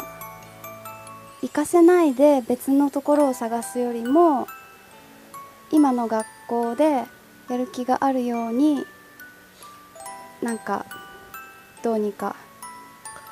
っていう。はなかなか難しいんですよ。難しいんですかだからここに至ってじゃあ人だけすごく元気出してください。ってなかなか難しい話じゃないですか。全体の空気感が変わるとやっぱみんなの影響あるしみんな全体の空気感が重くならみんなやっぱそこの個ではあるんですけどやっぱり影響を受け吉永さんが言ってるように影響を受けちゃうんでやっぱその環境はすごく重要なんですよやっぱり。で嫌がようでも受けちゃうんですよね。だけど恋愛っていうのはなんかみんながこう反応してなんかなんかこう出しちゃっていいなって空気になればなんとなくみんながこうアウトプットするしなんか重いテーマになるとなんとなくみんなシーンとするっていうのはもう影響し合うのでやっぱその環境っていうのはやっぱりなかなか一人の子に大人になればある程度数できますけど子供だとなおさらやっぱりそこの今の小学校そんなに大変なの？あわかんないです。俺そんなあれですよ。あのそんなに深く言ってるわけじゃないですよ。本当にあのそこまで考えてないんですけど世のに行かせない方がいいんじゃないかなって思うっていう。それは今の子じゃなくて普通に普段仕事でその今の教育とかをずっとあの研究してる部分があるので、そういうのいろいろ見てるとあこれ生かせない方がいいかなと思ったりするっていう話だって別に子供があのそんなに別に普通に毎日それなりに楽しくは生きたりするので そんな別に深刻な話じゃないんですよ。はい、なのでなんか抽象的な話で、まあ、そこってまあ自分の子供を考えた時に生かせない方がいいんじゃないかなっていうぐらいの今の今の感じはそんな感じですよね。得るもの何があんのかなっていう。別にねあの感情応援だったら別に家でできるし算数も別に家でできるしっていうことを考えると学校行く意味って何なんだろうなと思ったりはしますよね。そこはだからもう少し僕自身がいろいろ研究しなした中でっていうのもあるかなと思うんですけど。ただ変わりがないんでその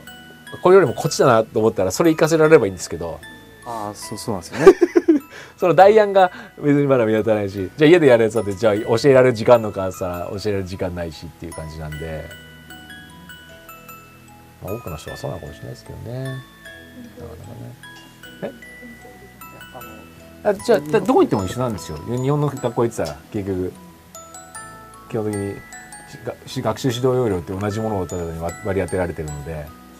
まあラッキーでいい先生がいればあれですけどね。例えばねそういう先生がいればあれですけど。基本的にそういう先生も縛られてるので。だしその縛りがどんどんひ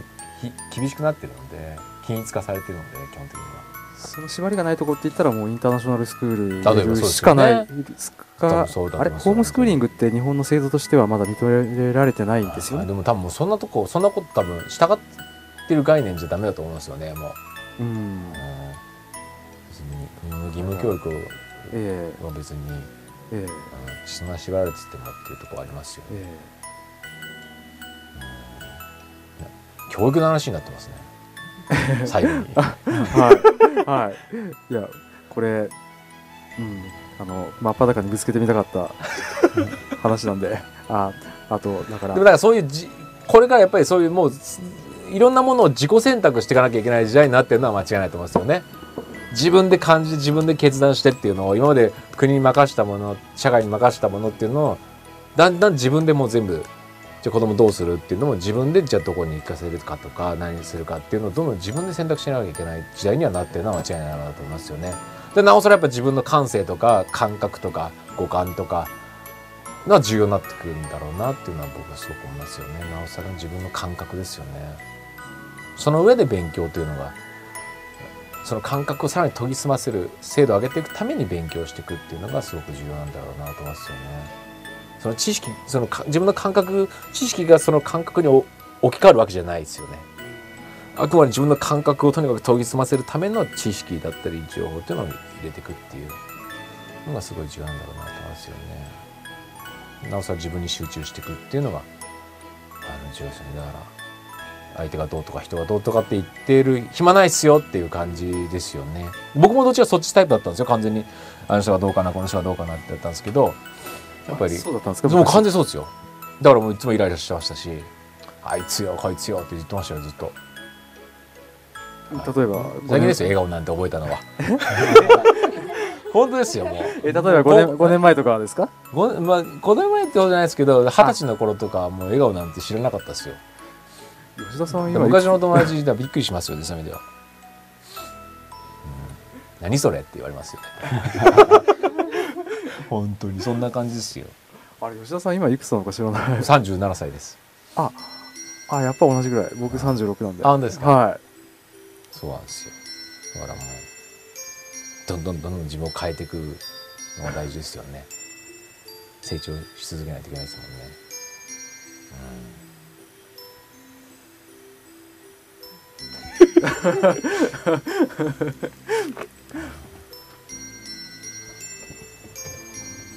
さあどうしましょうか。12時8分12時8分あああちょうど終電間に合わなくなるそう頃ですよはい。あタカさんからもう書き込みが。タカ32825948さんから1分前に。今日参加したタカです。伊沢浜五馬さんもあのこれは何ですか？ウエストですかね？僕35です W だからウエストウエストです。年ですよね多分、うん、35だそうですよ。伊沢浜五馬さん。0分前正弘ゆじけさん。今日のこの時にどっと戻ってこない今という時をこの真っ裸の皆様とシェアできたことを誇りに思いますこの番組から本当に多くの気づき学びをいただきました。皆様に全てのことがなだれのごとく起きますように。ああなんかありがとうございます。ちょっとだんだんさ最終回を最終回ぽい的な感じになってきまこういう感じになってきました。なんかね。うん。初めの頃吉田さんこのセリフに対してなんか反撃してましたよね。あとねなんかねゲストの人に言われた。でさ斎藤ひとりさんが言ってることだからなんかオリジナリティがないとかってなんか僕言われました。ちょっと放送中か分かんないけど、まあ、ブログでも言われたんで一回やめたんですけどでなんだっけ？一時的に、まあ、また書き出したりしてるんで結局本当に言ってるから普段。あれ？吉永さんとしてはあれフィルタリングっていう意味もありやってるんでしたよね？そのフィルタリング。あフィルタリングもですね。自分と会う人。だけどすそうそうそう。ごいマスを狙うんだったらこういうのやめた方がいいよねっていうのはえ戦略的には思うんですけど、ええマス狙いに行くのかな僕はと思いつつ今んとこまあそっちはいいかなってなってるんで、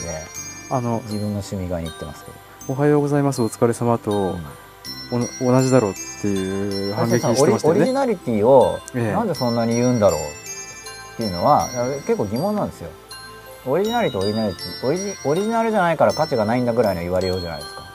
そんなことでも単語自体は借り物なのに何を言ってるのかなみたいな。日本語であってこそだねそうそう水とかって別にみんな水って言うけど俺はこれは水じゃなくて髄にするぞとか。まあ、髄ぐらいだとまだまだ分かりますけどなんとか髄ってあるからね。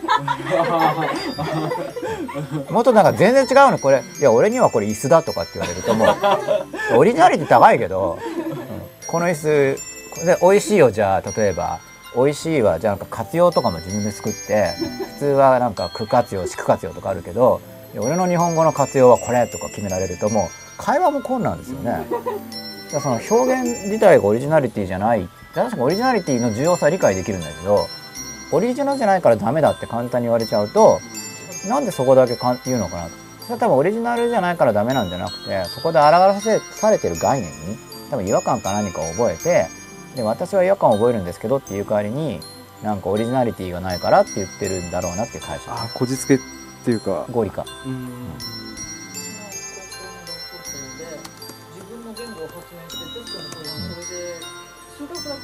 はい。書いてる丸もらいました？丸もらってました。あ数学のところは丸なんですけど、ううん。ちのあのテストじゃなくて毎日宿題が問題集から出て紙を4つに折って4問解いてくるんだけど模範解答はコピーして後ろに貼るんですけど彼はその模範解答になったんだけどなんか周りにわけわかんない文字が マイマイ言語の。前言語。だけどあ数のところは合ってるから。あ答案はきちんと皆さん用の言語で。あそうあ答案っていうか答案だからもう数式のところに、アラビア数字とかそうあアラビア数字は一応許してるんですね。そうだけどなんか周りにねわけわかんないことをいっぱい書いてあるんですよ。一、とか言って、うん。なんか文字からしてはい自分で考えて、おー。まあ彼を今わかりました。オリジナリティを求めていた。うん、オリジナリティとあともしかして可読性が嫌いだったのかもしれない。読まれたくない、うん。のかもしれない。もしかしたら。でも多分そんな毎回模範答案にほとんど選ばれてる人だったから、解き方もオリジナルだと思うんだうん。うん。から、言葉も自分で作って、でもそれを興味深いですね、可読性で読まれたくないとかってあるんで。ああのあとなんかもちろん効率性もあると思いますよ。通常の自然言語はちょっと思考用に遅いんでそれはこっちの言語で普段は考えるとかっていうのは。僕も考える時必ずしも自然言語使ってないんで実際。あオリジナル言語を使ってる時もある。言語っていう感じじゃないですけど、まあ、いわゆるなんだろう意味で考えるみたいなのに近いと思うんですけど必ずしも自然言語でかんあの思考してないです。確かに。確かに言って変だけど、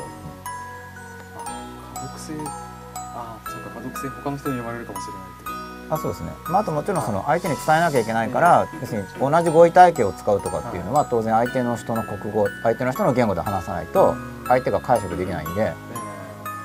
相手の言語で話すとかっていうのは、まあ、ある種の常識っていうか。そういえば吉永さんノート術の本で第三者からも分かりやすいノートをっていう、あそうですでですよね。あれは本当は将来の自分が分かれば基本的にはいいんだけど、ええ。それを将来の自分が分かればいいってやるとなんか評価が緩くなっちゃってえ？評価が緩くなっちゃって、ええ。俺だからどうせ分かると思って適当に書きがちなんで、あ要するにその自分の基準がブレちゃいやすいから、第三者にっていうあのそういう気持ちでやった方が将来の自分が読めるっていう感じ。あそういう意味だったのああなるほど本当は将来の自分が読めればいいんですけど、えなんかきっと将来の俺分かるってなんか過信しちゃって後でなんだろうこれってなりがちだから。え一応第三者も分かるようなレベルっていうような指針でやっておけば将来の自分も分かるだろう。基本的にノートは将来のあの残すタイプのは将来の自分に伝える道具ですよ今の自分の書き出しはとりあえず今の自分でいいけどあの知識体系とかを書き記して将来復習に使うやつとかっていうのは将来の復習用は将来の自分が見るわけなんで相手が分かる言語で書くっていう原則は共通してるわけですよ。将来の自分の理解できる言語で書く。伝える相手がそこにいるから。そこってあの未来の場あの時間軸上の未来にいるから。すみません話話そらしちゃいました。それって全然構わないですよ。基本的に。もうなんかあったらどんどん言ってくださって構わないんでもうマイク取って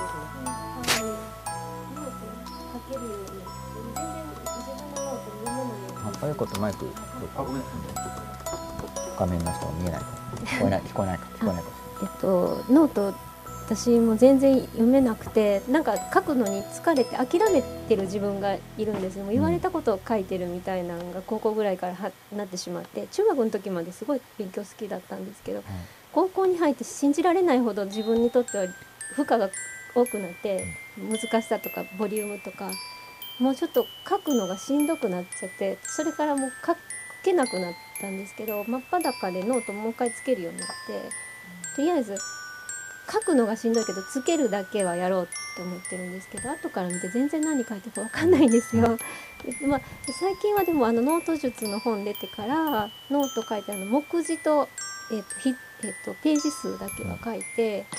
でタイトルっぽいとこはもう汚いけどもこんな四角で囲んでみたいなしてなんとか拾えるようになってきてこれもうちょっと第三者が見ても分かるレベルにまでなったらこうもうちょっと自分第三者というか自分となんかこうもうもうちょっと自分の問題とかも書けるようになるかなって思ってます。うん、でもかあの書く習慣がついたの真っ裸のおかげですね。嬉しいですね。みん。なみんなとか書けるのかなとか思います。僕は結構書くんですけどただあの認めた授業限定なんで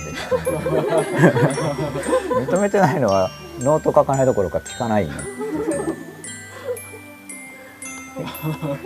認めた授業は結構書くみたいな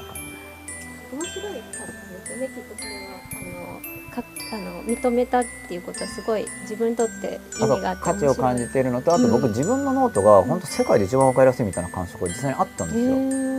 どう考えても僕僕にとってですよ、うん。僕にとってはどう考えても自分のノートがもうベストに最高に分かりやすいんで,、うんで仕上がったやつを見るとなんか、まあ、多分軽い自己陶酔もあると思うんですけど、うん。その分かりやすさ素晴らしさにうん。気分がいいんですよ、あーいいですね。うん、それは自分でもいいなと思って、うんまあ、そうなったのは高校の途中ぐらいからですけどね、うん。あのさ最高小学生の頃とかは自分のノートに対してそういう感覚はなくて、うんうん。ノートの取り方を自分なりに工夫しているうちに、はい。まあ、高校の途中ぐらいから、うんうんうん。なんか最高にいいなって。えー、そう。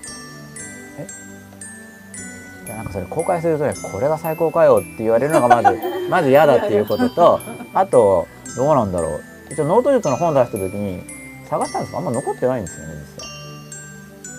ノート自体が。一部残ってるんですけどもちろん。うん。で残ってて結構いいなと思うのは結構数学系とかだったんでこれ載せてもねみたいな。でもその数学の本みたいになってますノートじゃなくてうん、そうそうそう。数学のノートが欲しい人はもちろんいるんだけど。数学のノートそうそう。見たい人はいるんですけどニッチな部分に。こう、でここら辺ぐらいノート術全体のターゲット層と違うんでノート術に載ってるノート例は基本的にほとんどが全部あの本のためにもう一回作ったんですよ僕が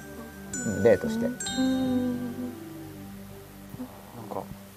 あの本に書いてあることをこうやってったらなんかノートっていうより本書けそうだなっていうはい。感じはあったんですけど実際本書くときはノート書くノートの書き方がなんだろう基礎になってます？うんまあ、ある種の基礎ぐらい。あのある種の基礎ぐらい。だからリンクは僕は弱いですね。で僕はまだ本を書くということについてあの決まりきった流れの確立までいってないんで、うん。結構どうしようどうしようっていうまだ段階でノウハウができててまあポンポンポンってできちゃうとかじゃないです。本に関しては。ノートはもう取り方が結構確立されてる感じ。あの宛先っていうか読む相手が自分だからだからもう結構いろいろな取り方が自分の中にあってもうノートに関しては取れるみたいな感触を持ってるって感じですね。ノートは自分なりにノウハウがもう持ってるからっていう思いがあるというか自己評価として。例えば何かの授業からテストが出るとしたらそれなんか自分に時間の取りとかあってしっかりノート取ってノート覚えればいい点取れる自信があるみたいなイメージ。その授業中の情報がノートに書けるしみたいなだけど本を書くってなるとちょっとちょっとイメージ僕違いますね授業の場合の方がやっぱ伝えたい知識が明確で本の場合には結局まだ僕はそのターゲット層ってグループじゃないですか人間の。特定の一人に対しての方が僕は語りやすいんですよ。やっぱ集団ってことになっちゃうと集団に対して何を言えばいいのかっていう部分の経験多分僕の経験不足によってその切り出しの方針を僕がまだ確立してないですね僕の中で。で悩んじゃうんですどうしたらいいか。だからその初めは僕は遅いってさっき言いましたけれどもまずその遅いレベ段階に本を書くことに関しては遅い段階にいます。なんか吉永さんの本も1冊か2冊だけ読んだんですけど、はいなんかかなり編集者さんの意向が入ってるんですかねねだから DVD だとか映像でとなんか随分雰囲気が違うというかなんか単純化されてるっていうんですかね、はい。まあ、分かりやすく入りやすく、そうですよね。え一般向けに。ですよね、い。えていうイメージですね。えうん。ああいうん。ってことですよね。はい。かなり編集者さんの手が入ってる。ということと、まあ、僕自身の意向もあって、まあ、ある程度裾野を広げる方がその書籍っていう媒体を考えた時に結局社会全体に与えるインパクトの総量はやっぱそっちは増えるのかなっていう感覚をただそれは本当ぼやっとした感覚ぐらい経験に基づいた知恵とかじゃなくて単にそのそれまでの自分の読者体験とかの推測レベルにとどまっててそれは出版経験が少ないからだと思う。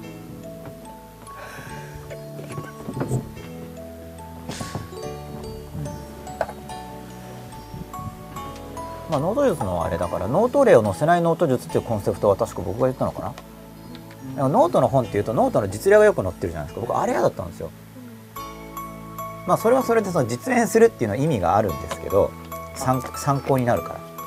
自分で考えてほしかったってことですか？なんかその具体例をノートの取り方って出す時に、まあ、本当に見た目を真似するっていうのは入門として確かにやり方ありますけどそこに僕は本質があんまりないと思ったんで僕が考えるノートの取り方っていうのは実例よりもその内容を言語化して出した方が僕の伝えたいことには近い。でなんか通るかわかんないんですけどその要具体例がないのがやりたいって言った時にいいですよってなったんでそのまま行ったんであんまり具体例が出てないですやり方かけかもちろん例がゼロだと難しいと思ったんでいくつか入ってるんですけど基本的にやり方があればあとは自分で工夫できるし工夫した方がいいかなっていうことで載ってないんですよね。いやそのなんか綺麗なノートみたいなのを真似して書いて本当に勉強できるようになるか甚だ僕は疑問ですよってああ上っ面だけの真似みたい。ことなんかそれで書いて分かるようになるのみたいな。別に別に汚い人もいっぱいいるんですノートなんていうのは。あの勉強できる人でもただ一応汚くても本人は分かるとかっていうのはやっぱ多分あるノートが目的になっちゃダメだよねっていうことですよね。そうです。もちろん一時的にあの当面ノートを作るっていう一時的な目的にはできますけど、基本的には目的っていうのはあの、まあ、将来の自分に対する記録を残すっていうのと自分の心の中の知性をあのか高性能にするためのあの一つの練習法ですよね。ノートを取ることによって心の中の知識体系が拡大しますよね。ノートを作りながら思考したりあと知識を覚えたりするんで。主な目的はその2つだからその目的に対して目的的であるとか。いうことを狙う。で二面性が確かにあるんですよ。将来の自分へのメッセージっていうのと一応今やき近い未来。非常に近い未来の自分のスキルアップっていう。両方実現できるんででその両方を同時に狙っていくノート術ってイメージですね僕のあの本が狙ってるところ。両方狙う場合。だから書き散らしてとにかくアイデア出すだけでいいとかっていうノートじゃないんで基本的に。ちょっともしかしたら違う初めのうちはそういろいろなノートの資料を出すってコンセプトもあったんでちょっと今僕最終的なバージョンちょっとうろ覚えなんで間違ってるかもしれないですけど。まだ全部は読んでないですよ。か買うのは買ったんですけど。はい。初めの頃の構想ではそのいろいろも書き散らすのも含めてもっとノートのタイプを増やしてあのノートには大有効なノートには人生をよく生きるために有効なノートにはこんな種類がありますねみたいにもうちょっと種類を増やす案もあったんですけど、あそれ面面白いっていうかそれ読みたかった。うん、それを読みたい人もいると思うんですけど、まあ、一応多分なんか話し合いとかの結果多くの人が求めているのはむしろその勉強の部分のとかうん知識体系を残す部分のノートがいいだろうとことで確か特化したと思います。企画の打ち合わせの中で。なんかあ電池切れました。大丈夫です。大丈夫ですか？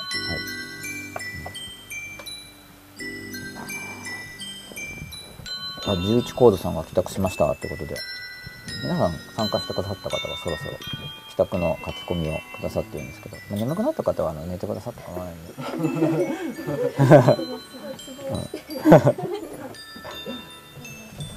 お腹空いた方は菓子パンあります。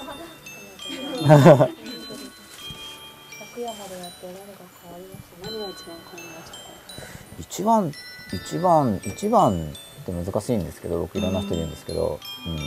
一一番っていうと結局なんか比べて評価しなくちゃいけないんであのちょっと変わった点がいくつかある時にその順位付けする時に同じ軸にないと、ね今のってホラーみたいな意味の。歯、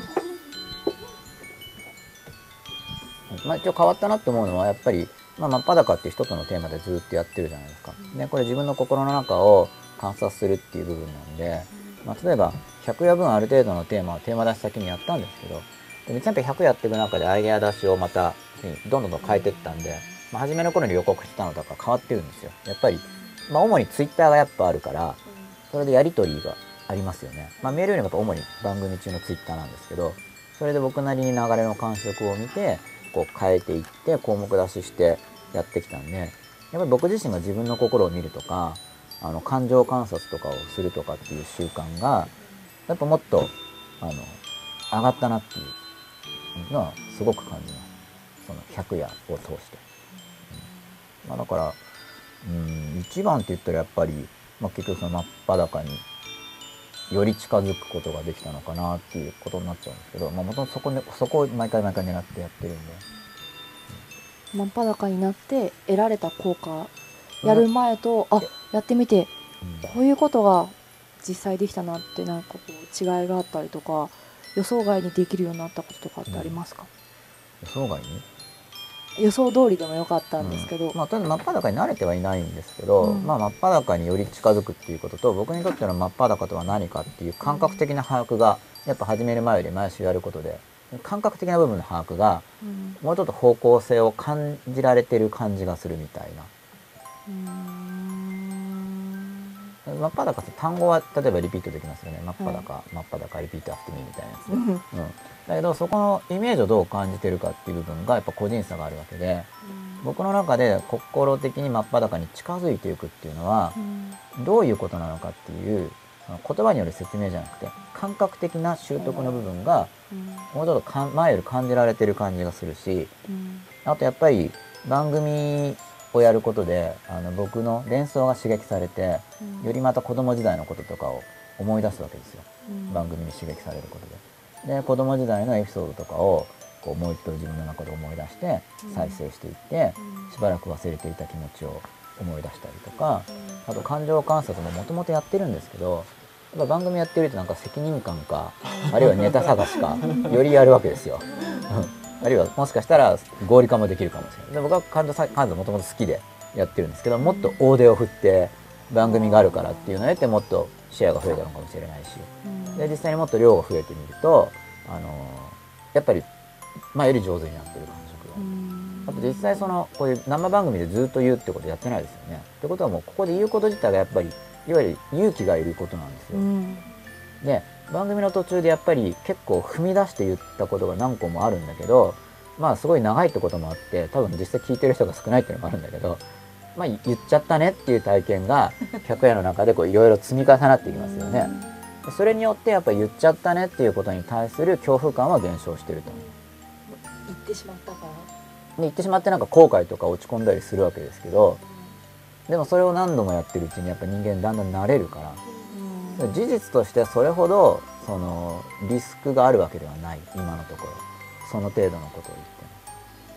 も前よりちょっと踏み出してみたけど怖いってことは悪い現実を予期して不安が出るわけですよね。しかしもちろんあの嫌なのもたまにメールとかもらうんだけどそのそこそこまでであるってことです。社会的に抹殺されるとかそういうのないってこと。まあわかんないです。わかんないですけど全然。今のところ、まあ、摩擦までいかないにしてもなんかすごい評判がすごい下がるとか、ま、失望されるとかっていうのは、まあ、失望してる人もいるはずなんだけれどもその実害をすごく感じるほどのことにはなってない。うん、だその自分としても実際にその出すアウトプットするっていうことについて前よりもあのしかも前って言っても前はもっと個人的な会話だったわけだけどこれまあちょっと個人的な感じはあるんですけど、まあ、やっぱカメラも回ってるわけですよね。そういうところで言うっていうのは以前より踏み出してるんだよ、うん、だからその踏み出して発言して見てる人がいるっていうのが数が増えたっていうのは僕の人生の中で新しい体験であり、うん、それがそれはやっぱ大きいですね。新しい体験だから。その見てる人がいるのに言うと一応僕も踏み出すんですよ。吉田さんも怒るかなとか思いつつ結構言ってるわけですよ。でもさっきあのじゃあリプライ10プラス DVD とか例なんですかって言われた時に吉田さんって言おうとした時に吉田さんこれさすがに怒るかもしれないなと思いながら言うわけです踏み込んで。でやっぱ言った後に僕そう予期してるからやっぱ顔ちょっと今怒った気するよなとか思うんですよだけど本当に怒ってることか僕は予期してるからそう見えちゃっあの認識が歪んであの見え違く見えてる場合もあるんで後で録画で見てもよくわかんないです。解像度低いから。これの解像度が高ければもうちょっと客観的に見れるんですけどもうわかんないですよ。そこら辺は。だけどちょっと怖いんですね。でも言ってみると。でもまあびっくりしました。ああ言ったなとあそうですか。で僕のそのなんかこううえっていうのが伝わったのかもしれないですけどちょっと言っちゃえみたいな。大丈夫かな吉田さんとかって思いつつ。でもなんか意外と大丈夫だったりとか。してでも吉田さんも怒る時もあるんですよ。僕放送中にプラグポンポンポンポンって抜いたらなんか「吉田さんそれはないでしょ」とか言って見てる人がいるのにってあの時怒りましたよね、ありましたね、かなり怒ってましたよね、僕も低最初の方姿ですよねかなりね。僕低姿勢になってそれで。あ怒ったと思って。やっちゃったと思って。いたずらです。えいたずらじゃなくてこっちの方映さないでくださいね。っていうの吉田さんが子供っぽくもう映しちゃえみたいな感じで映しちゃったんで僕はだからもう映したからってピッピッピッピッって抜いたらあ自宅？あそうそうそうそう。そして吉田さんなんかすごい怒っちゃって。あ怒っちゃってってなんかあ言い方あるかもしれないけどいや本当に怒あ本当にっていうかなんか怒りましたよそういう意味では。あ怒ったっていうのは何が本当か分かんないけどでなんかもう僕はもうこれで吉永さん嫌だったらやんなっしみたいな。その見てる人がいるのに、要するにまあ、見てる人がいるのに法要途中でやめるなんて信じられないアンビリーバブルみたいな話なんですよ多分。そういうことですよね多分。違うんですか。まあそうまあそういうことですかね、でなんかちょっとよくあのあ詳しく覚えてないんですけど十怒っちゃって。十何やとか僕もちょっと「えどうしよう吉田さん怒っちゃった」と思って。どうしようっていうのはそこはなんていうんですかなんていう感情なのかな。その戸惑い？怒っちゃったと思って。で一応なんかしかし僕としては番組も続けたいんだけどでも吉田さんがそこで僕に振るんですよその。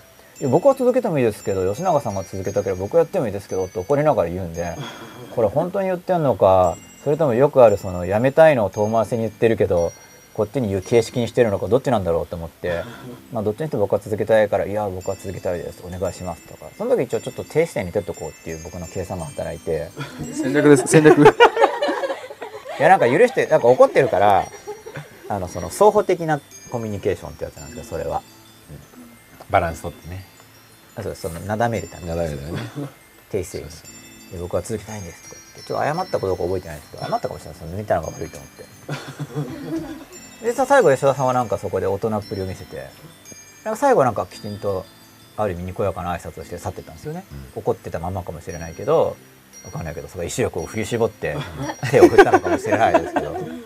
なんかでも最後はジェスチャー的に怒りっぱなしじゃなかったですよね確か。いやだからまあそこは初めの頃なんですけどでもやっぱり結局一番思うのはやっぱ100夜実際にやってきたっていうことがで僕はもちろん100夜やろうと思って言ったんですけど別に事前に打ち合わせがあったわけじゃなくて単に僕は100夜やりたいと思って言っただけで番組吉田さんもいいっすねって言っただけなんで本気かどうかも分かんないし社内でどうなるかも僕も分かんないんだけどで手間も時間もかかりますよね。でも実際にやっぱや100夜分本当に吉田さんはやったっていうのははすごいって僕はまあ僕もやったんだけど吉田さんもよくやった。僕の方が多分環境的にはやりやすい立場にいると思うんでおそらくは。あ時間の自由度とかから言った時に。で吉田さんがそこででもやるって言って本当に100夜まで本当にやったっていうのがなんか男気が。なんすかそのちょっと締めっぽい話。これはちょっと締めっぽく言ってみたんですよ。うん。最後に吉田さんを立てとく時が絶対必要みたいなのがあってだけどまあ真っ裸っていうこともあるんで。いやでも本当でも本当なかなかやらないですよね。だからその最初の感情のうん僕が見出すようなだからそれも一つのテーマとして本当に要するに、えー、なんだろうつく作らないというか要するに偽らない自分を偽らないっていうのを、まあ、一つのテーマでやってきたんでそういう意味では要するに基本的なスタンスは変わってないけども感情を乱すようなことはなくなったりはすごくしたので、まあ、そういうのが一番成長したんだろうと思いますよね。ありのままの自分を出してが要するにそれが成長してるってことですよねそういう意味ではね。うんそういうのなかなかそれをしかもある意味カメラの前で、要するにこう自分をさらけ出していくっていうのを2年間100回やれたのは大きかったなと思いますよね。でも僕はその続いたってことにやっぱ感動したっていうか、別になんかよ吉田さん本気なんだってなんか途中で思ったことがあるんですよ。ってことは僕吉田さんは本気だと思ってなかったんだなってその時思ったんですけど 始めた頃は冗談冗談かなって 100, 100回やるぞっていう100のが冗談回やると思ってるんですけどただ分かんないじゃないですか。それはさっきのその今度食事行きましょうって話が出てましたけどうん判別がつかないわけですよ。あ判別がつかないままスタートして。いやもちろん判別つかないしじゃあ契約するかってそういうの違うと思うしそれは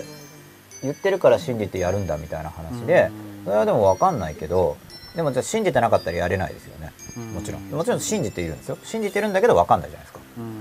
別にそれは。で何があるかもそれこそアクシデントの話じゃないけどだって吉田さんもだってもしかしたら例えば失職するとかあの左遷されるとか極端なこと言うですよ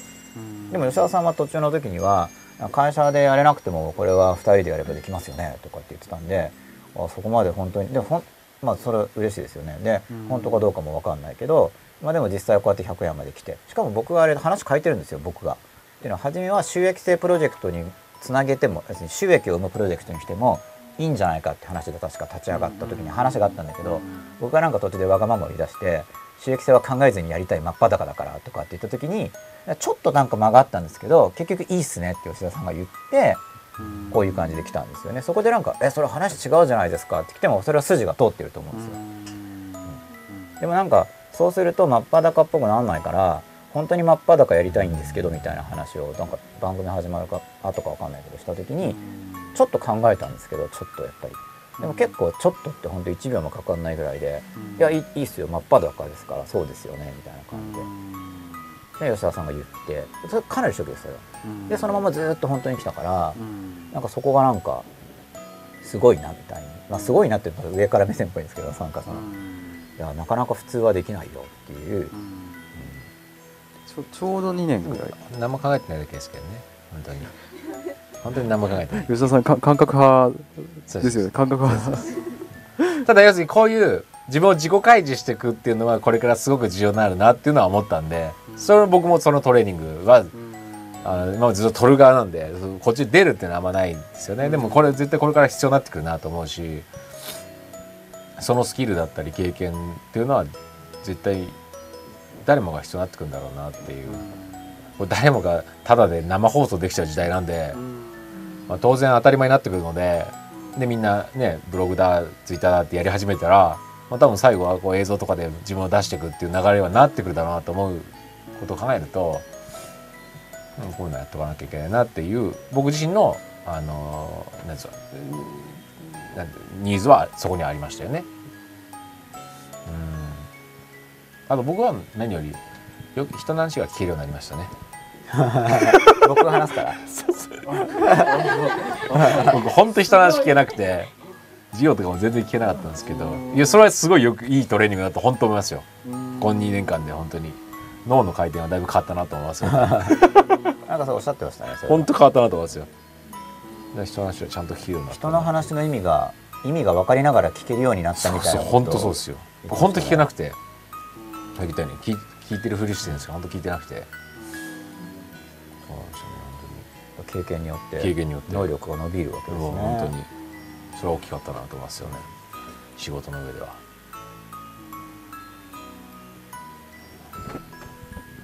私はあの人の話を言葉通りに聞いててずっと真っ裸で今でも言葉通りに聞くのがそんな抜けてないんですけど真っ裸のおかげで言葉じゃないものを感じ取ろうみたいな感じになってきましたね。そしたらあのまあ、なんかニャン語で話せみたいな話あったじゃないですか。あと連想私すごいあの考えて硬くなって喋れなかったりするんですけどあのそその会社の人と一緒にご飯行ったりとかして硬くなって喋れないことすごいあるんですけど向こうは別に深く考えてなくてただ喋りたくて発散したいだけなんていうのがあの分かるんですけどできなくてでニャニャン語っていうかもう相手の言葉みたいなもうあのでもう思ったことをあの辻褄合ってなくてもいいから連想で返すようにしたらすごい話せる人ができたんですよ。なんかでバーって発散してバイバイじゃないですけど 終わるみたい。でちょっと会社が楽になったところがありますそれで。うん。あのなんかまともに言葉を聞かない練習みたいなのもいるかなみたいな。まあでもバランスですね。そうですね。その状況ちょうどいいゾーン聞きすぎと聞かなすぎってあるから。あそうですね、あのそうなんですよ。まだどっちもそんな使い分けとかできないですけど新しい道はでも開けたなって思います。素晴らしいですね。ありがとうございます。新しい道の第一歩ってやっぱ勇気がいるんでどうしても、うん言いますよね。そそんな脈絡ないこと言っていいのかなとか。それまでやったことないと。そうなんですよ。なんかもうあの怒った時になんかあの男の人でシャーってやる人がいて。それ試合で？あそれ、ね、猫ですか？会社の人でシャーって。私も負けじとシャーってやったら、はい。すごい仲良くなれたんですよ。ああよかったですね。通じ合いましたね。猫語で喋りましたね。でここでねシャーとかニャーとかねこの人と言葉で喋んない方がいいなと思って。そこが通路だなみたいな。そうそうそうそう。っていう発見がありましたね。うん、いや文字通りの猫語っていうのはいいエピソードですね。ですよね。うん、まだ練習中です。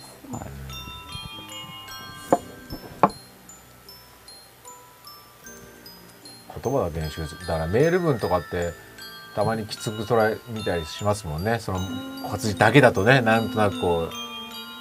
うあそこに本当電話だと全然違う意味合い違うけど活字だけだとすごくトゲがあそうなんですよ、ねメール、うんなんか断言みたいになんかねすごくね一方的的な考えだけをこうなんか押し付けてるじゃないかこうねそうなんですよ要求になったり話し言葉だと語尾弱く言ったりとなんかそうなんかですよね。ちょっともごもごしたり少し効果を弱められるんですけどうん。それを文字で小さくあいうえを小さくするとちょっと事務事務職がなさすぎて メール文としてはみたいな感じがありますからね。だからだからああいうなんですか文字絵文字とかは絵文字とかは素晴らしいですよね省略した言い方とかはやっぱあの女高生が考えたのか分かんないですけど要するにそういうコミュニケーションとしてあれを手段として使う中においてどうやって関係性を良好に築くかって言ってあれを編み出したのは素晴らしいクリエイティブですよね。やっぱ相手がどう感じるかっていうのを察して多分やってるんだと思うし本当にニャン語で猫の顔とか本当にありますからねそうですよね。自分人間なのにそうですよね。あの絵文字とか本当素晴らしいですよね。それで SMS ちょうどそのまま書くとなんかなんか違いますからね違いますよ。いやありますもん仕事しててこうね。いやこれだと誤解されたら電話しようとか、はい。まあそうありますよね。向こうから見ると怒ってんのかなとか思ってね。全然そんなことないとか。そうそうそうそうそういや例えば確認してからご返信しますってあるだけでもこれボツなのとかって思うんですけどね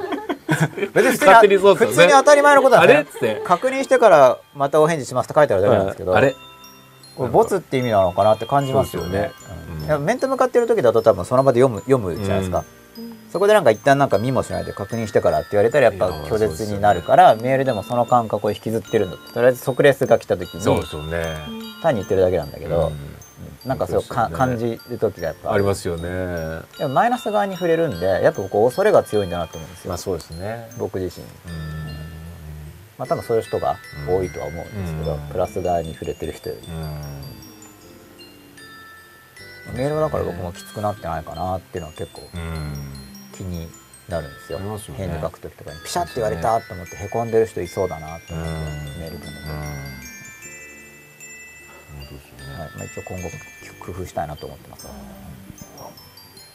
なんかマイク通したんできっとまあ何か。いやメールあん苦手です。すごい面倒っていうのもあってこう携帯で打つメール特に苦手で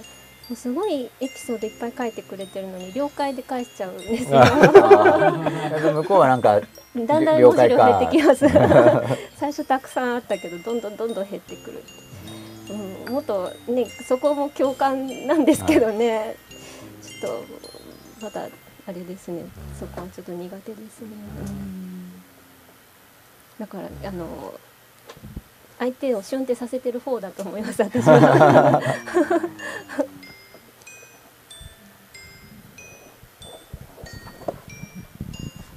まとめっぽくない話でもいいですか？いいですよ全然。あのあだからツイッターであのなんだろう。なんかあんまり伝わってなかったなっていう部分ではい。ちょっととみんなにこう、きうん、相談というか投げかけてみたいんですけどと、えー例えば また学校の話とかしていいですか？どうぞ。はい。はい。あの、例えば学校、自分が学校に通っていて、あの、か通っていた子供の頃、なんだろう、えーまあ、先生とか、その教科書から余計な刷り込みっていうのもやっぱり中にはあるわけじゃないですか。そこだけを避けるっていうのはやっぱ現実問題、現実問題でき、できると思いますか？ね子供が自覚的にってことそうですね。だからあのー欲しい情報だけ授業から授業とか学校からもらって、そのこれ余計なものだろうって、そこは受け付けないっていうのがあ吉永さんはできてたのかな？ある程度まではできるんだと思うんですけど、ええ。やっぱ完全遮断っていうのは、まあ、例えば成長して僕が、まあ、子供の時より上手になってると仮定してですけど、はい。今でも完全遮断っていうのはもうできなくてやっぱ影響を受けちゃうんですそう完全な振り分けっていうのは難しいですよね。うんただある難しいですよね。程度の振り分はいけもちろんできるんで、えただ僕はそれはただ小学校の結構早い段階で気づけて僕自身のスローガンとしてなんかうなずいたら入っちゃうみたいなスローガンを自分で持ってて。ーあそれもう6歳とか7歳6で歳です。ねあ何歳だろう小学校の人中学年か高学年ぐらい。多分中学年4年か5年だと思う。4年だと思う多分。そのはい。うなずいたら入っちゃうんだっていうのでだから、はだからうなずかないようにしよう。ん。ううなだれてもうなずかないみたいな、うん。そのうなだれてるけどうなずいてないみたいなのはいいんだけどうなずくと入っちゃうからうなずかないようにしようあの自分でイエスって認めるってことですよ保留にするとかはいいけどうなずいちゃうと入っちゃうんで未検討ゾーンの保留の括弧入れにしないと入っちゃうとか警戒してるでも警戒してるつもりだったんですけどでも入っちゃいますからでもおそらく警戒してなかったらもっと入ったと思うけどそこの自分の襟分けっていうのは過去の自分なんでそれに今度混同しすぎるとはい自分が過去の自分から変化できないですよね。そこは子供の時は悩みになってましたけど。悩みってのは答えがない。子供時代。ああなるほ自分が襟分けちゃったら進化しないじゃんみたいな。どあ自分がやり分けちゃったら進化しない。に自分はい。がそのフィルタリングする時にはい。これは良い情報悪い情報って自分で仕分けるわけだから、はい。もしその仕分けがバッチリできちゃった時にはい。できないんですけどね。でもはい。ある程度できますよね、はい。それが進化をよあの遅くする要する言ってる側の人はとりあえずいいことだという前提で言ってるものを僕ははい。襟分けてるんだけど、はい。もし向こうが正しくて僕が間違ってたら、はい。僕はこより固定変化が減ってしまいえー進化が遅くなるリスクがあるっていうのは考えたんですよ。えただそんな結論は出なかった。一応子供なりに思ったのはまあでも自分としての今のやつを保ちたいし多分固定はしてない。要はその成長はしてるって時間が、まあ、もちろん子供だからもちろんそうなんですけど一応成長してる時間はあったからそれより自分でうなずかないようにする方針で行くんだとか。でその後に思ったのがルールは複数あるっていうのはこれ5年か6年生で結構僕の大きな気づきだったんですよ。ルールは複数あり得る。要するに心理概念は1個しかないっていう先入観があの小学校の5年ぐらいまで僕あったんですよね。真理は1個しかない。うん。でそれはあのサイエンスの法則が少ない方が優れた体系であるって価値観に影響を受けてるんですよ。で物理法則が4つあるとして仮に誰かが3つに統合したら3つの方が偉い。より説明能力が高い。でこれをずっとやってったら究極の説明原理が1個に収束するかもしれない。だからルールは原則1個の方がいいっていうので思考してたんでそれ苦しくて絞りきれなくて。1個に絞りきれないことがたくさん出てきて苦しんでたんです僕は。で複数あるんだ。こういう場合にはこれかこれかこれみたいに複数を許すのと絶対的に成立しなくてもそこそこの確率で成立するなら実用的であるっていうこの緩和によって僕はすごい自分の思考が楽になったんですよ。うん、あのその56年の頃に。でその前段階でその襟分けはやろうっていう、うん、襟分けをやった上で自分なりのルール体系を作る方がいい。でそれは何でそう思ったかっていうと当時の僕にとってのそのカリスマ的な人とかいないんですよ。5年生か6年生い。やもういやもう小123456ずっと要するにこの人の言うことはなんかもういつも僕の感覚にドンピシャでバッチリみたいな先生が一人もいなかったから。あ学校の先生という。そういやもう感覚的に受け入れがたいです。要するにもうもともと襟分けてるんですよ。ただ襟分けていいかどうかの感情的にはもう襟分けが生じてるんですけど襟分けていいかどうかっていうのはちょっと検討して。ただまあ一応進歩してる実感はあるから襟分けた方がいいだろう。要するに全部聞いちゃうことの自分が消えるような恐怖感の方が強かったんでなんか自分が飲み、まあ、今の用語で言うと飲み込まれ不安ですね。自分を失ってしまって言われた考えを採用するときに僕が消えてしまう不安恐れ。でそれの恐れは合ってんじゃないのって思ったってことですね。僕を保ちたい。あの学校の先生でそのなんだろうカリスマ的はいなかった。僕にとっていなかったです、ねまあ、そであののトータルなカリスマ的な人、存在はいなかった。ええ。じゃあ書籍なんかではでもやっぱ部分的なのしかいないんですよ。ここのフレーズいいけどなんかもうい最初から最後までもずっとすごくいいとかはなくてでかなりいいっていうのが僕にとってかなり良かったのがベン・スイートランドさんの「I will」っていうあの英語題が「私やる」っていうやつの「I will」っていうのがあってそれがかなりただかなりいいんですよ。でもそのかなりいいっていうのは実に稀な本なんですよ僕にとって。あとそのまあもうちょっと後ではデール・カーネギーさんの人を動かすとかあとトニー・ブザンさんのあの頭を良くする本かな。そのあたりはすごいもうかなりのヒットがいっぱいあったっていう本なんでもトニー・ブザンの方が多分あの割合は一番多かったかなっていう感じですね僕にとっては。ただ本当それいたくさん読んでる中のもう本当に稀な稀な本であって本であっても。で同じ著者の本でも別の本だとちょっと違うんじゃないのとかいっぱい。でトニー・ブザンさんの本も当時34冊読んだんですけどその1個だけが際立って僕に合ってて他のはなんか参考にはなるけどっていうゾーンに入っちゃったんで。だからドンピシャじゃないけどいっぱい読んででいっぱい読むと結局ドンピシャじゃないんだけど違うなそうだなってイエスノーが僕の中に自然に生じるからそれによって僕は僕の考えが分かるって思ったんですよね自分で何考えてるか分かんないんだけど読んでて賛成反対っていうのは読んでるうちに自然に湧いてくるんでと反対の反対が僕の意見だし賛成部分が僕の意見なんでたくさん読んで自分の感想を見ることで僕の考えてることが僕に明かされるって思ってその時の比喩がなんか昔のできる仏像師は木の中にもともとある仏像を見るみたいなあとその認識する時のなんかぶつけないと認識できないみたいな話ともちょっと相まって。で光で見ようと思ったら光ぶつけなかったら見えないですよねだからやっぱその誰かの考えを読むことで僕の考えが分かるとかっていうのをやってたんですその襟分けることで僕の考えが僕に分かる。でその過程で僕自身の考えも進化して変化するからその道を選ぼうとしたんですよ。だけど襟分けてない考えも触れ合うだけで影響を受けるっていうのはすごいあの感じてました排除しきれない影響。ノーってしたはずなのにノーってしても触れ合ったら影響を受けてしまう。だから同時にイエスノーとも触れないと要するにノーだけどノーノーノーっていう考えばかりに触れ合っていたらでも染まっていってしまいますよね。影響を受けるからノーってやるだけだと、で僕にとってイエスは稀だったんだけどいっぱいたくさん本読んでると中にそうそうそうともなんかポチポチポチポチって出てくるんで数は少ないけどってこと数は少ないけど、ど、それが僕に対して大きな、あのそっかって自分がなるほどそうかって思った時に自分の中の、僕が探していた考え方はこれみたいな納得感とともに僕に明かされるわけですね僕が、僕が納得するであろう考えっていうのが自分でも分かんなかったわけだけど。あのもともと木の中に入っていた仏像みたいなものですよね。多分そうなんですよね、ええ。だってそれに触れ合った時には納得が起こるわけだから、はい。何かしら僕の側の中に何かが準備されてるんでしょうけれども、うん。触れ合うまでは分かんない、僕が自分でも何何に納得するかがよく分からない。うん。けどその脳の中にずっと読んでいくとなんかピンとくるフレーズとかがあってうん。そうそうって思った時にあ自分はこういう考え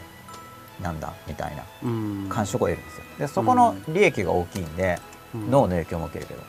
でうん。ただ数が少ないですイエスのフレーズの。うん。だからそこを抜き書きして繰り返し読むっていう戦略を取ったんです僕として。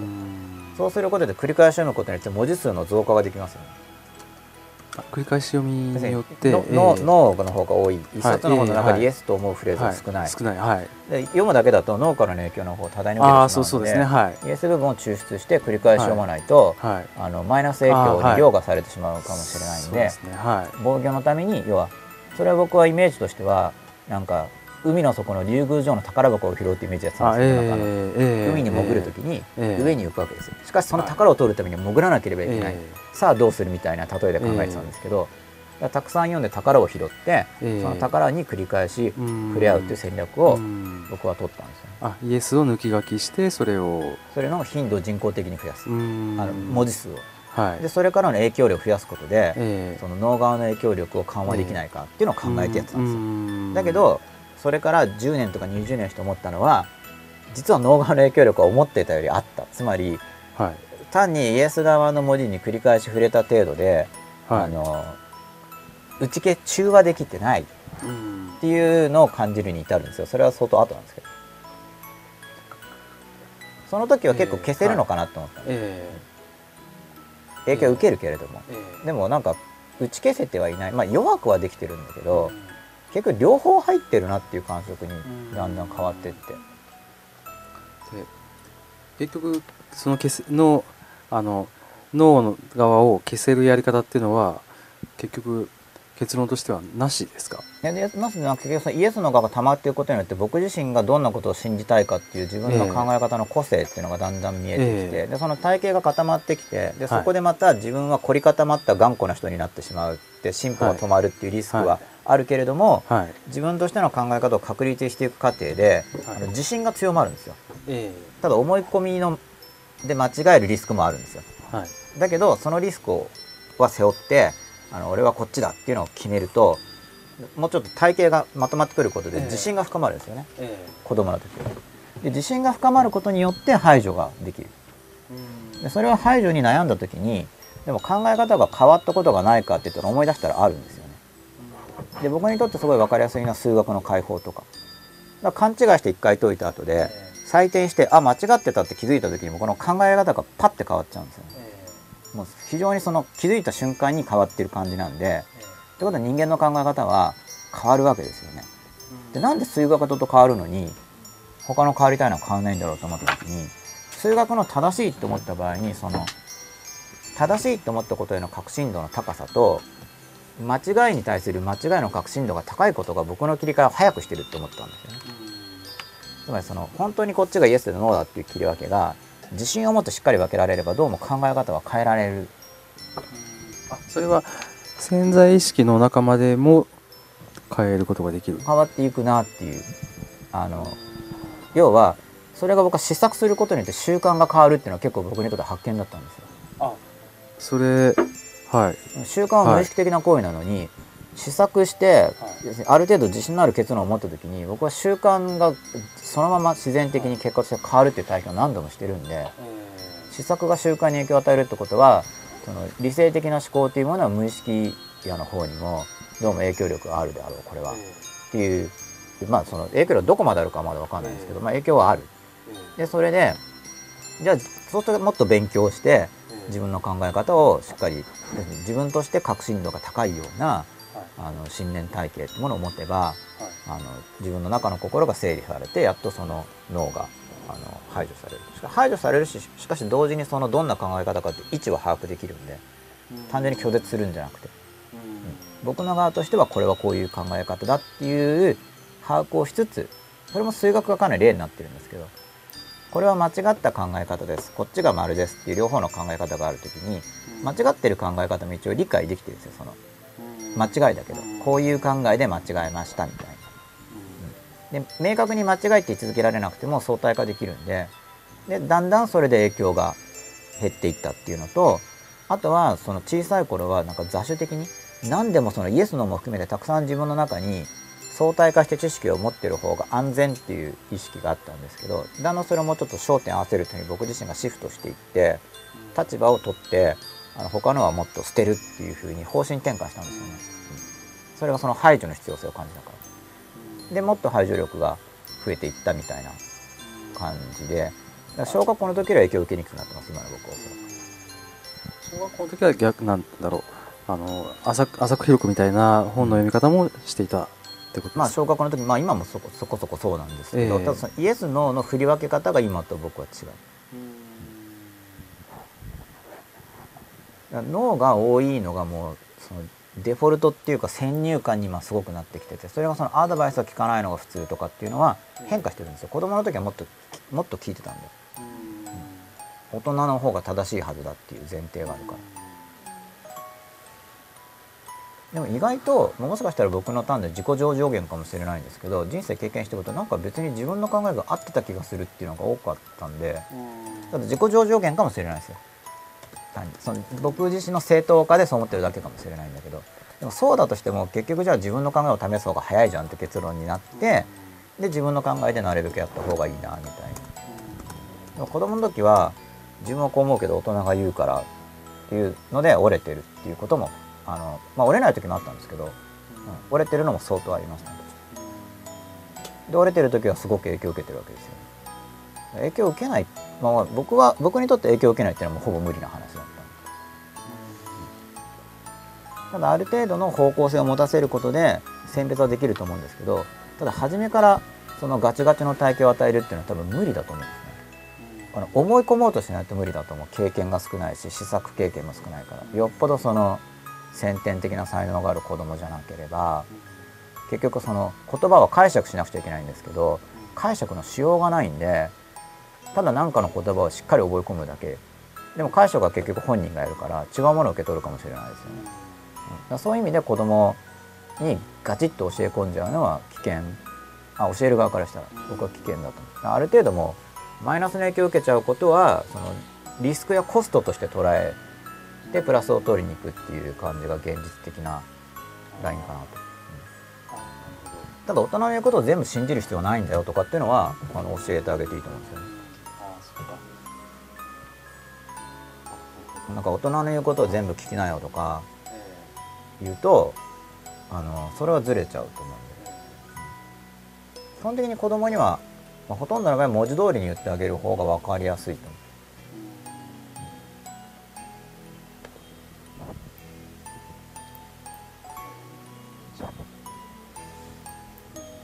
まるっきり排除っていうのは無理でその無理そのもともと無理だと排除するための基準が必要なんですけど、ええ。その子供の段階で基準を事前に獲得するっていうのがおそらくできないし、えーできたとしたらそれこそ協情主義的なもので、ええ。あの親や周囲の人から言語的なルールを教わってそれを機械的に適用するとかしかできない、と思います。うん。あなるほど。あのすごい才能がある人は別ですよ。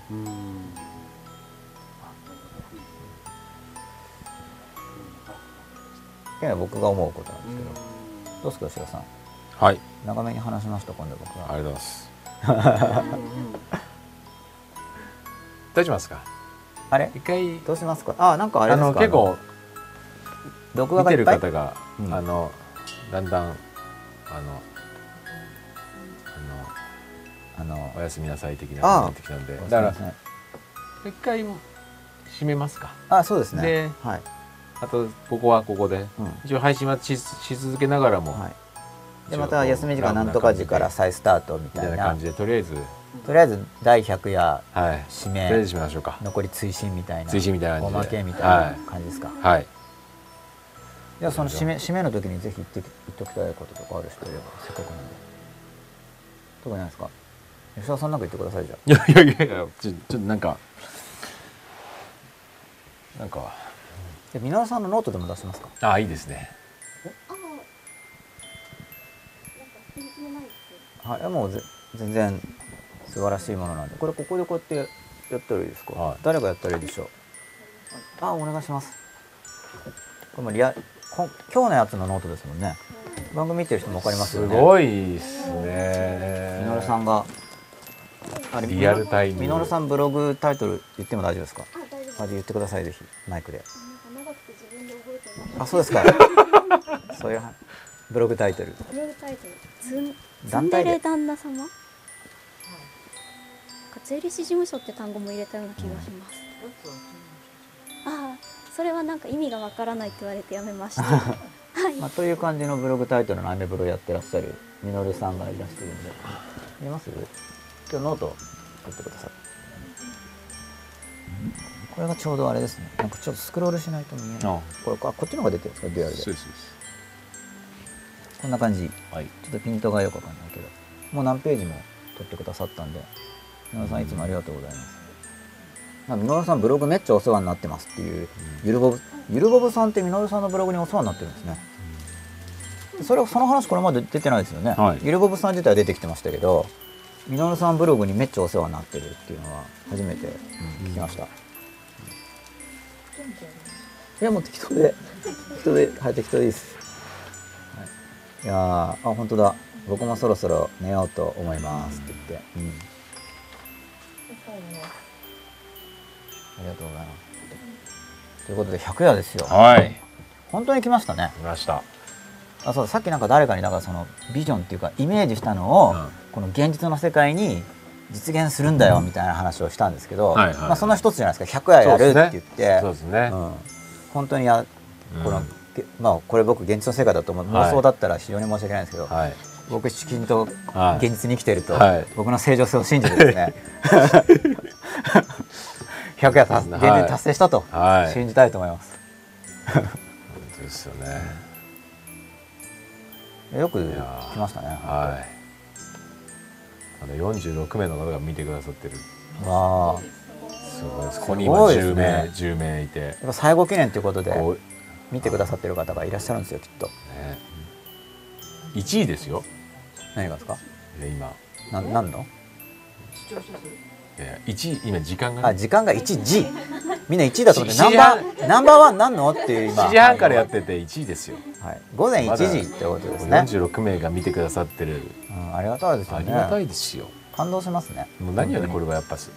ありがたいですよね本当にね。そう本当誰が見てるかもわからないわけなんですけど、でも見てくださってるという不思議。本当に。インターネットの不思議ですね、はい。まあでもこれこの後もちょっと休み時間の後そうですね。とりあえずだから、まあ、見てる方もあれはい。とりあえずそうですね。あとはもうなんていうんですか。はい。まあ、ちょっと休み時間を取ってええまた続きもあるけれども、はい一応100夜としてここで締めて、はい。じゃあここまで見た人ははい。100夜最後まで見たよっていうそうですね。区切りになりますよはい。っていうことですね。はい。わ、はかりました。はちょっとはい。ちょっと緩めましょう。そういう意い、味でわはかりました。じゃあちょっと正式な100夜はここまでなんですね。はい、とりあえず。一回。ということで無事100夜やるぞと言って、はい。本当に第100夜まで。来本ました。皆さんどうもありがとうございました。あありがとうございました。りがとうございました。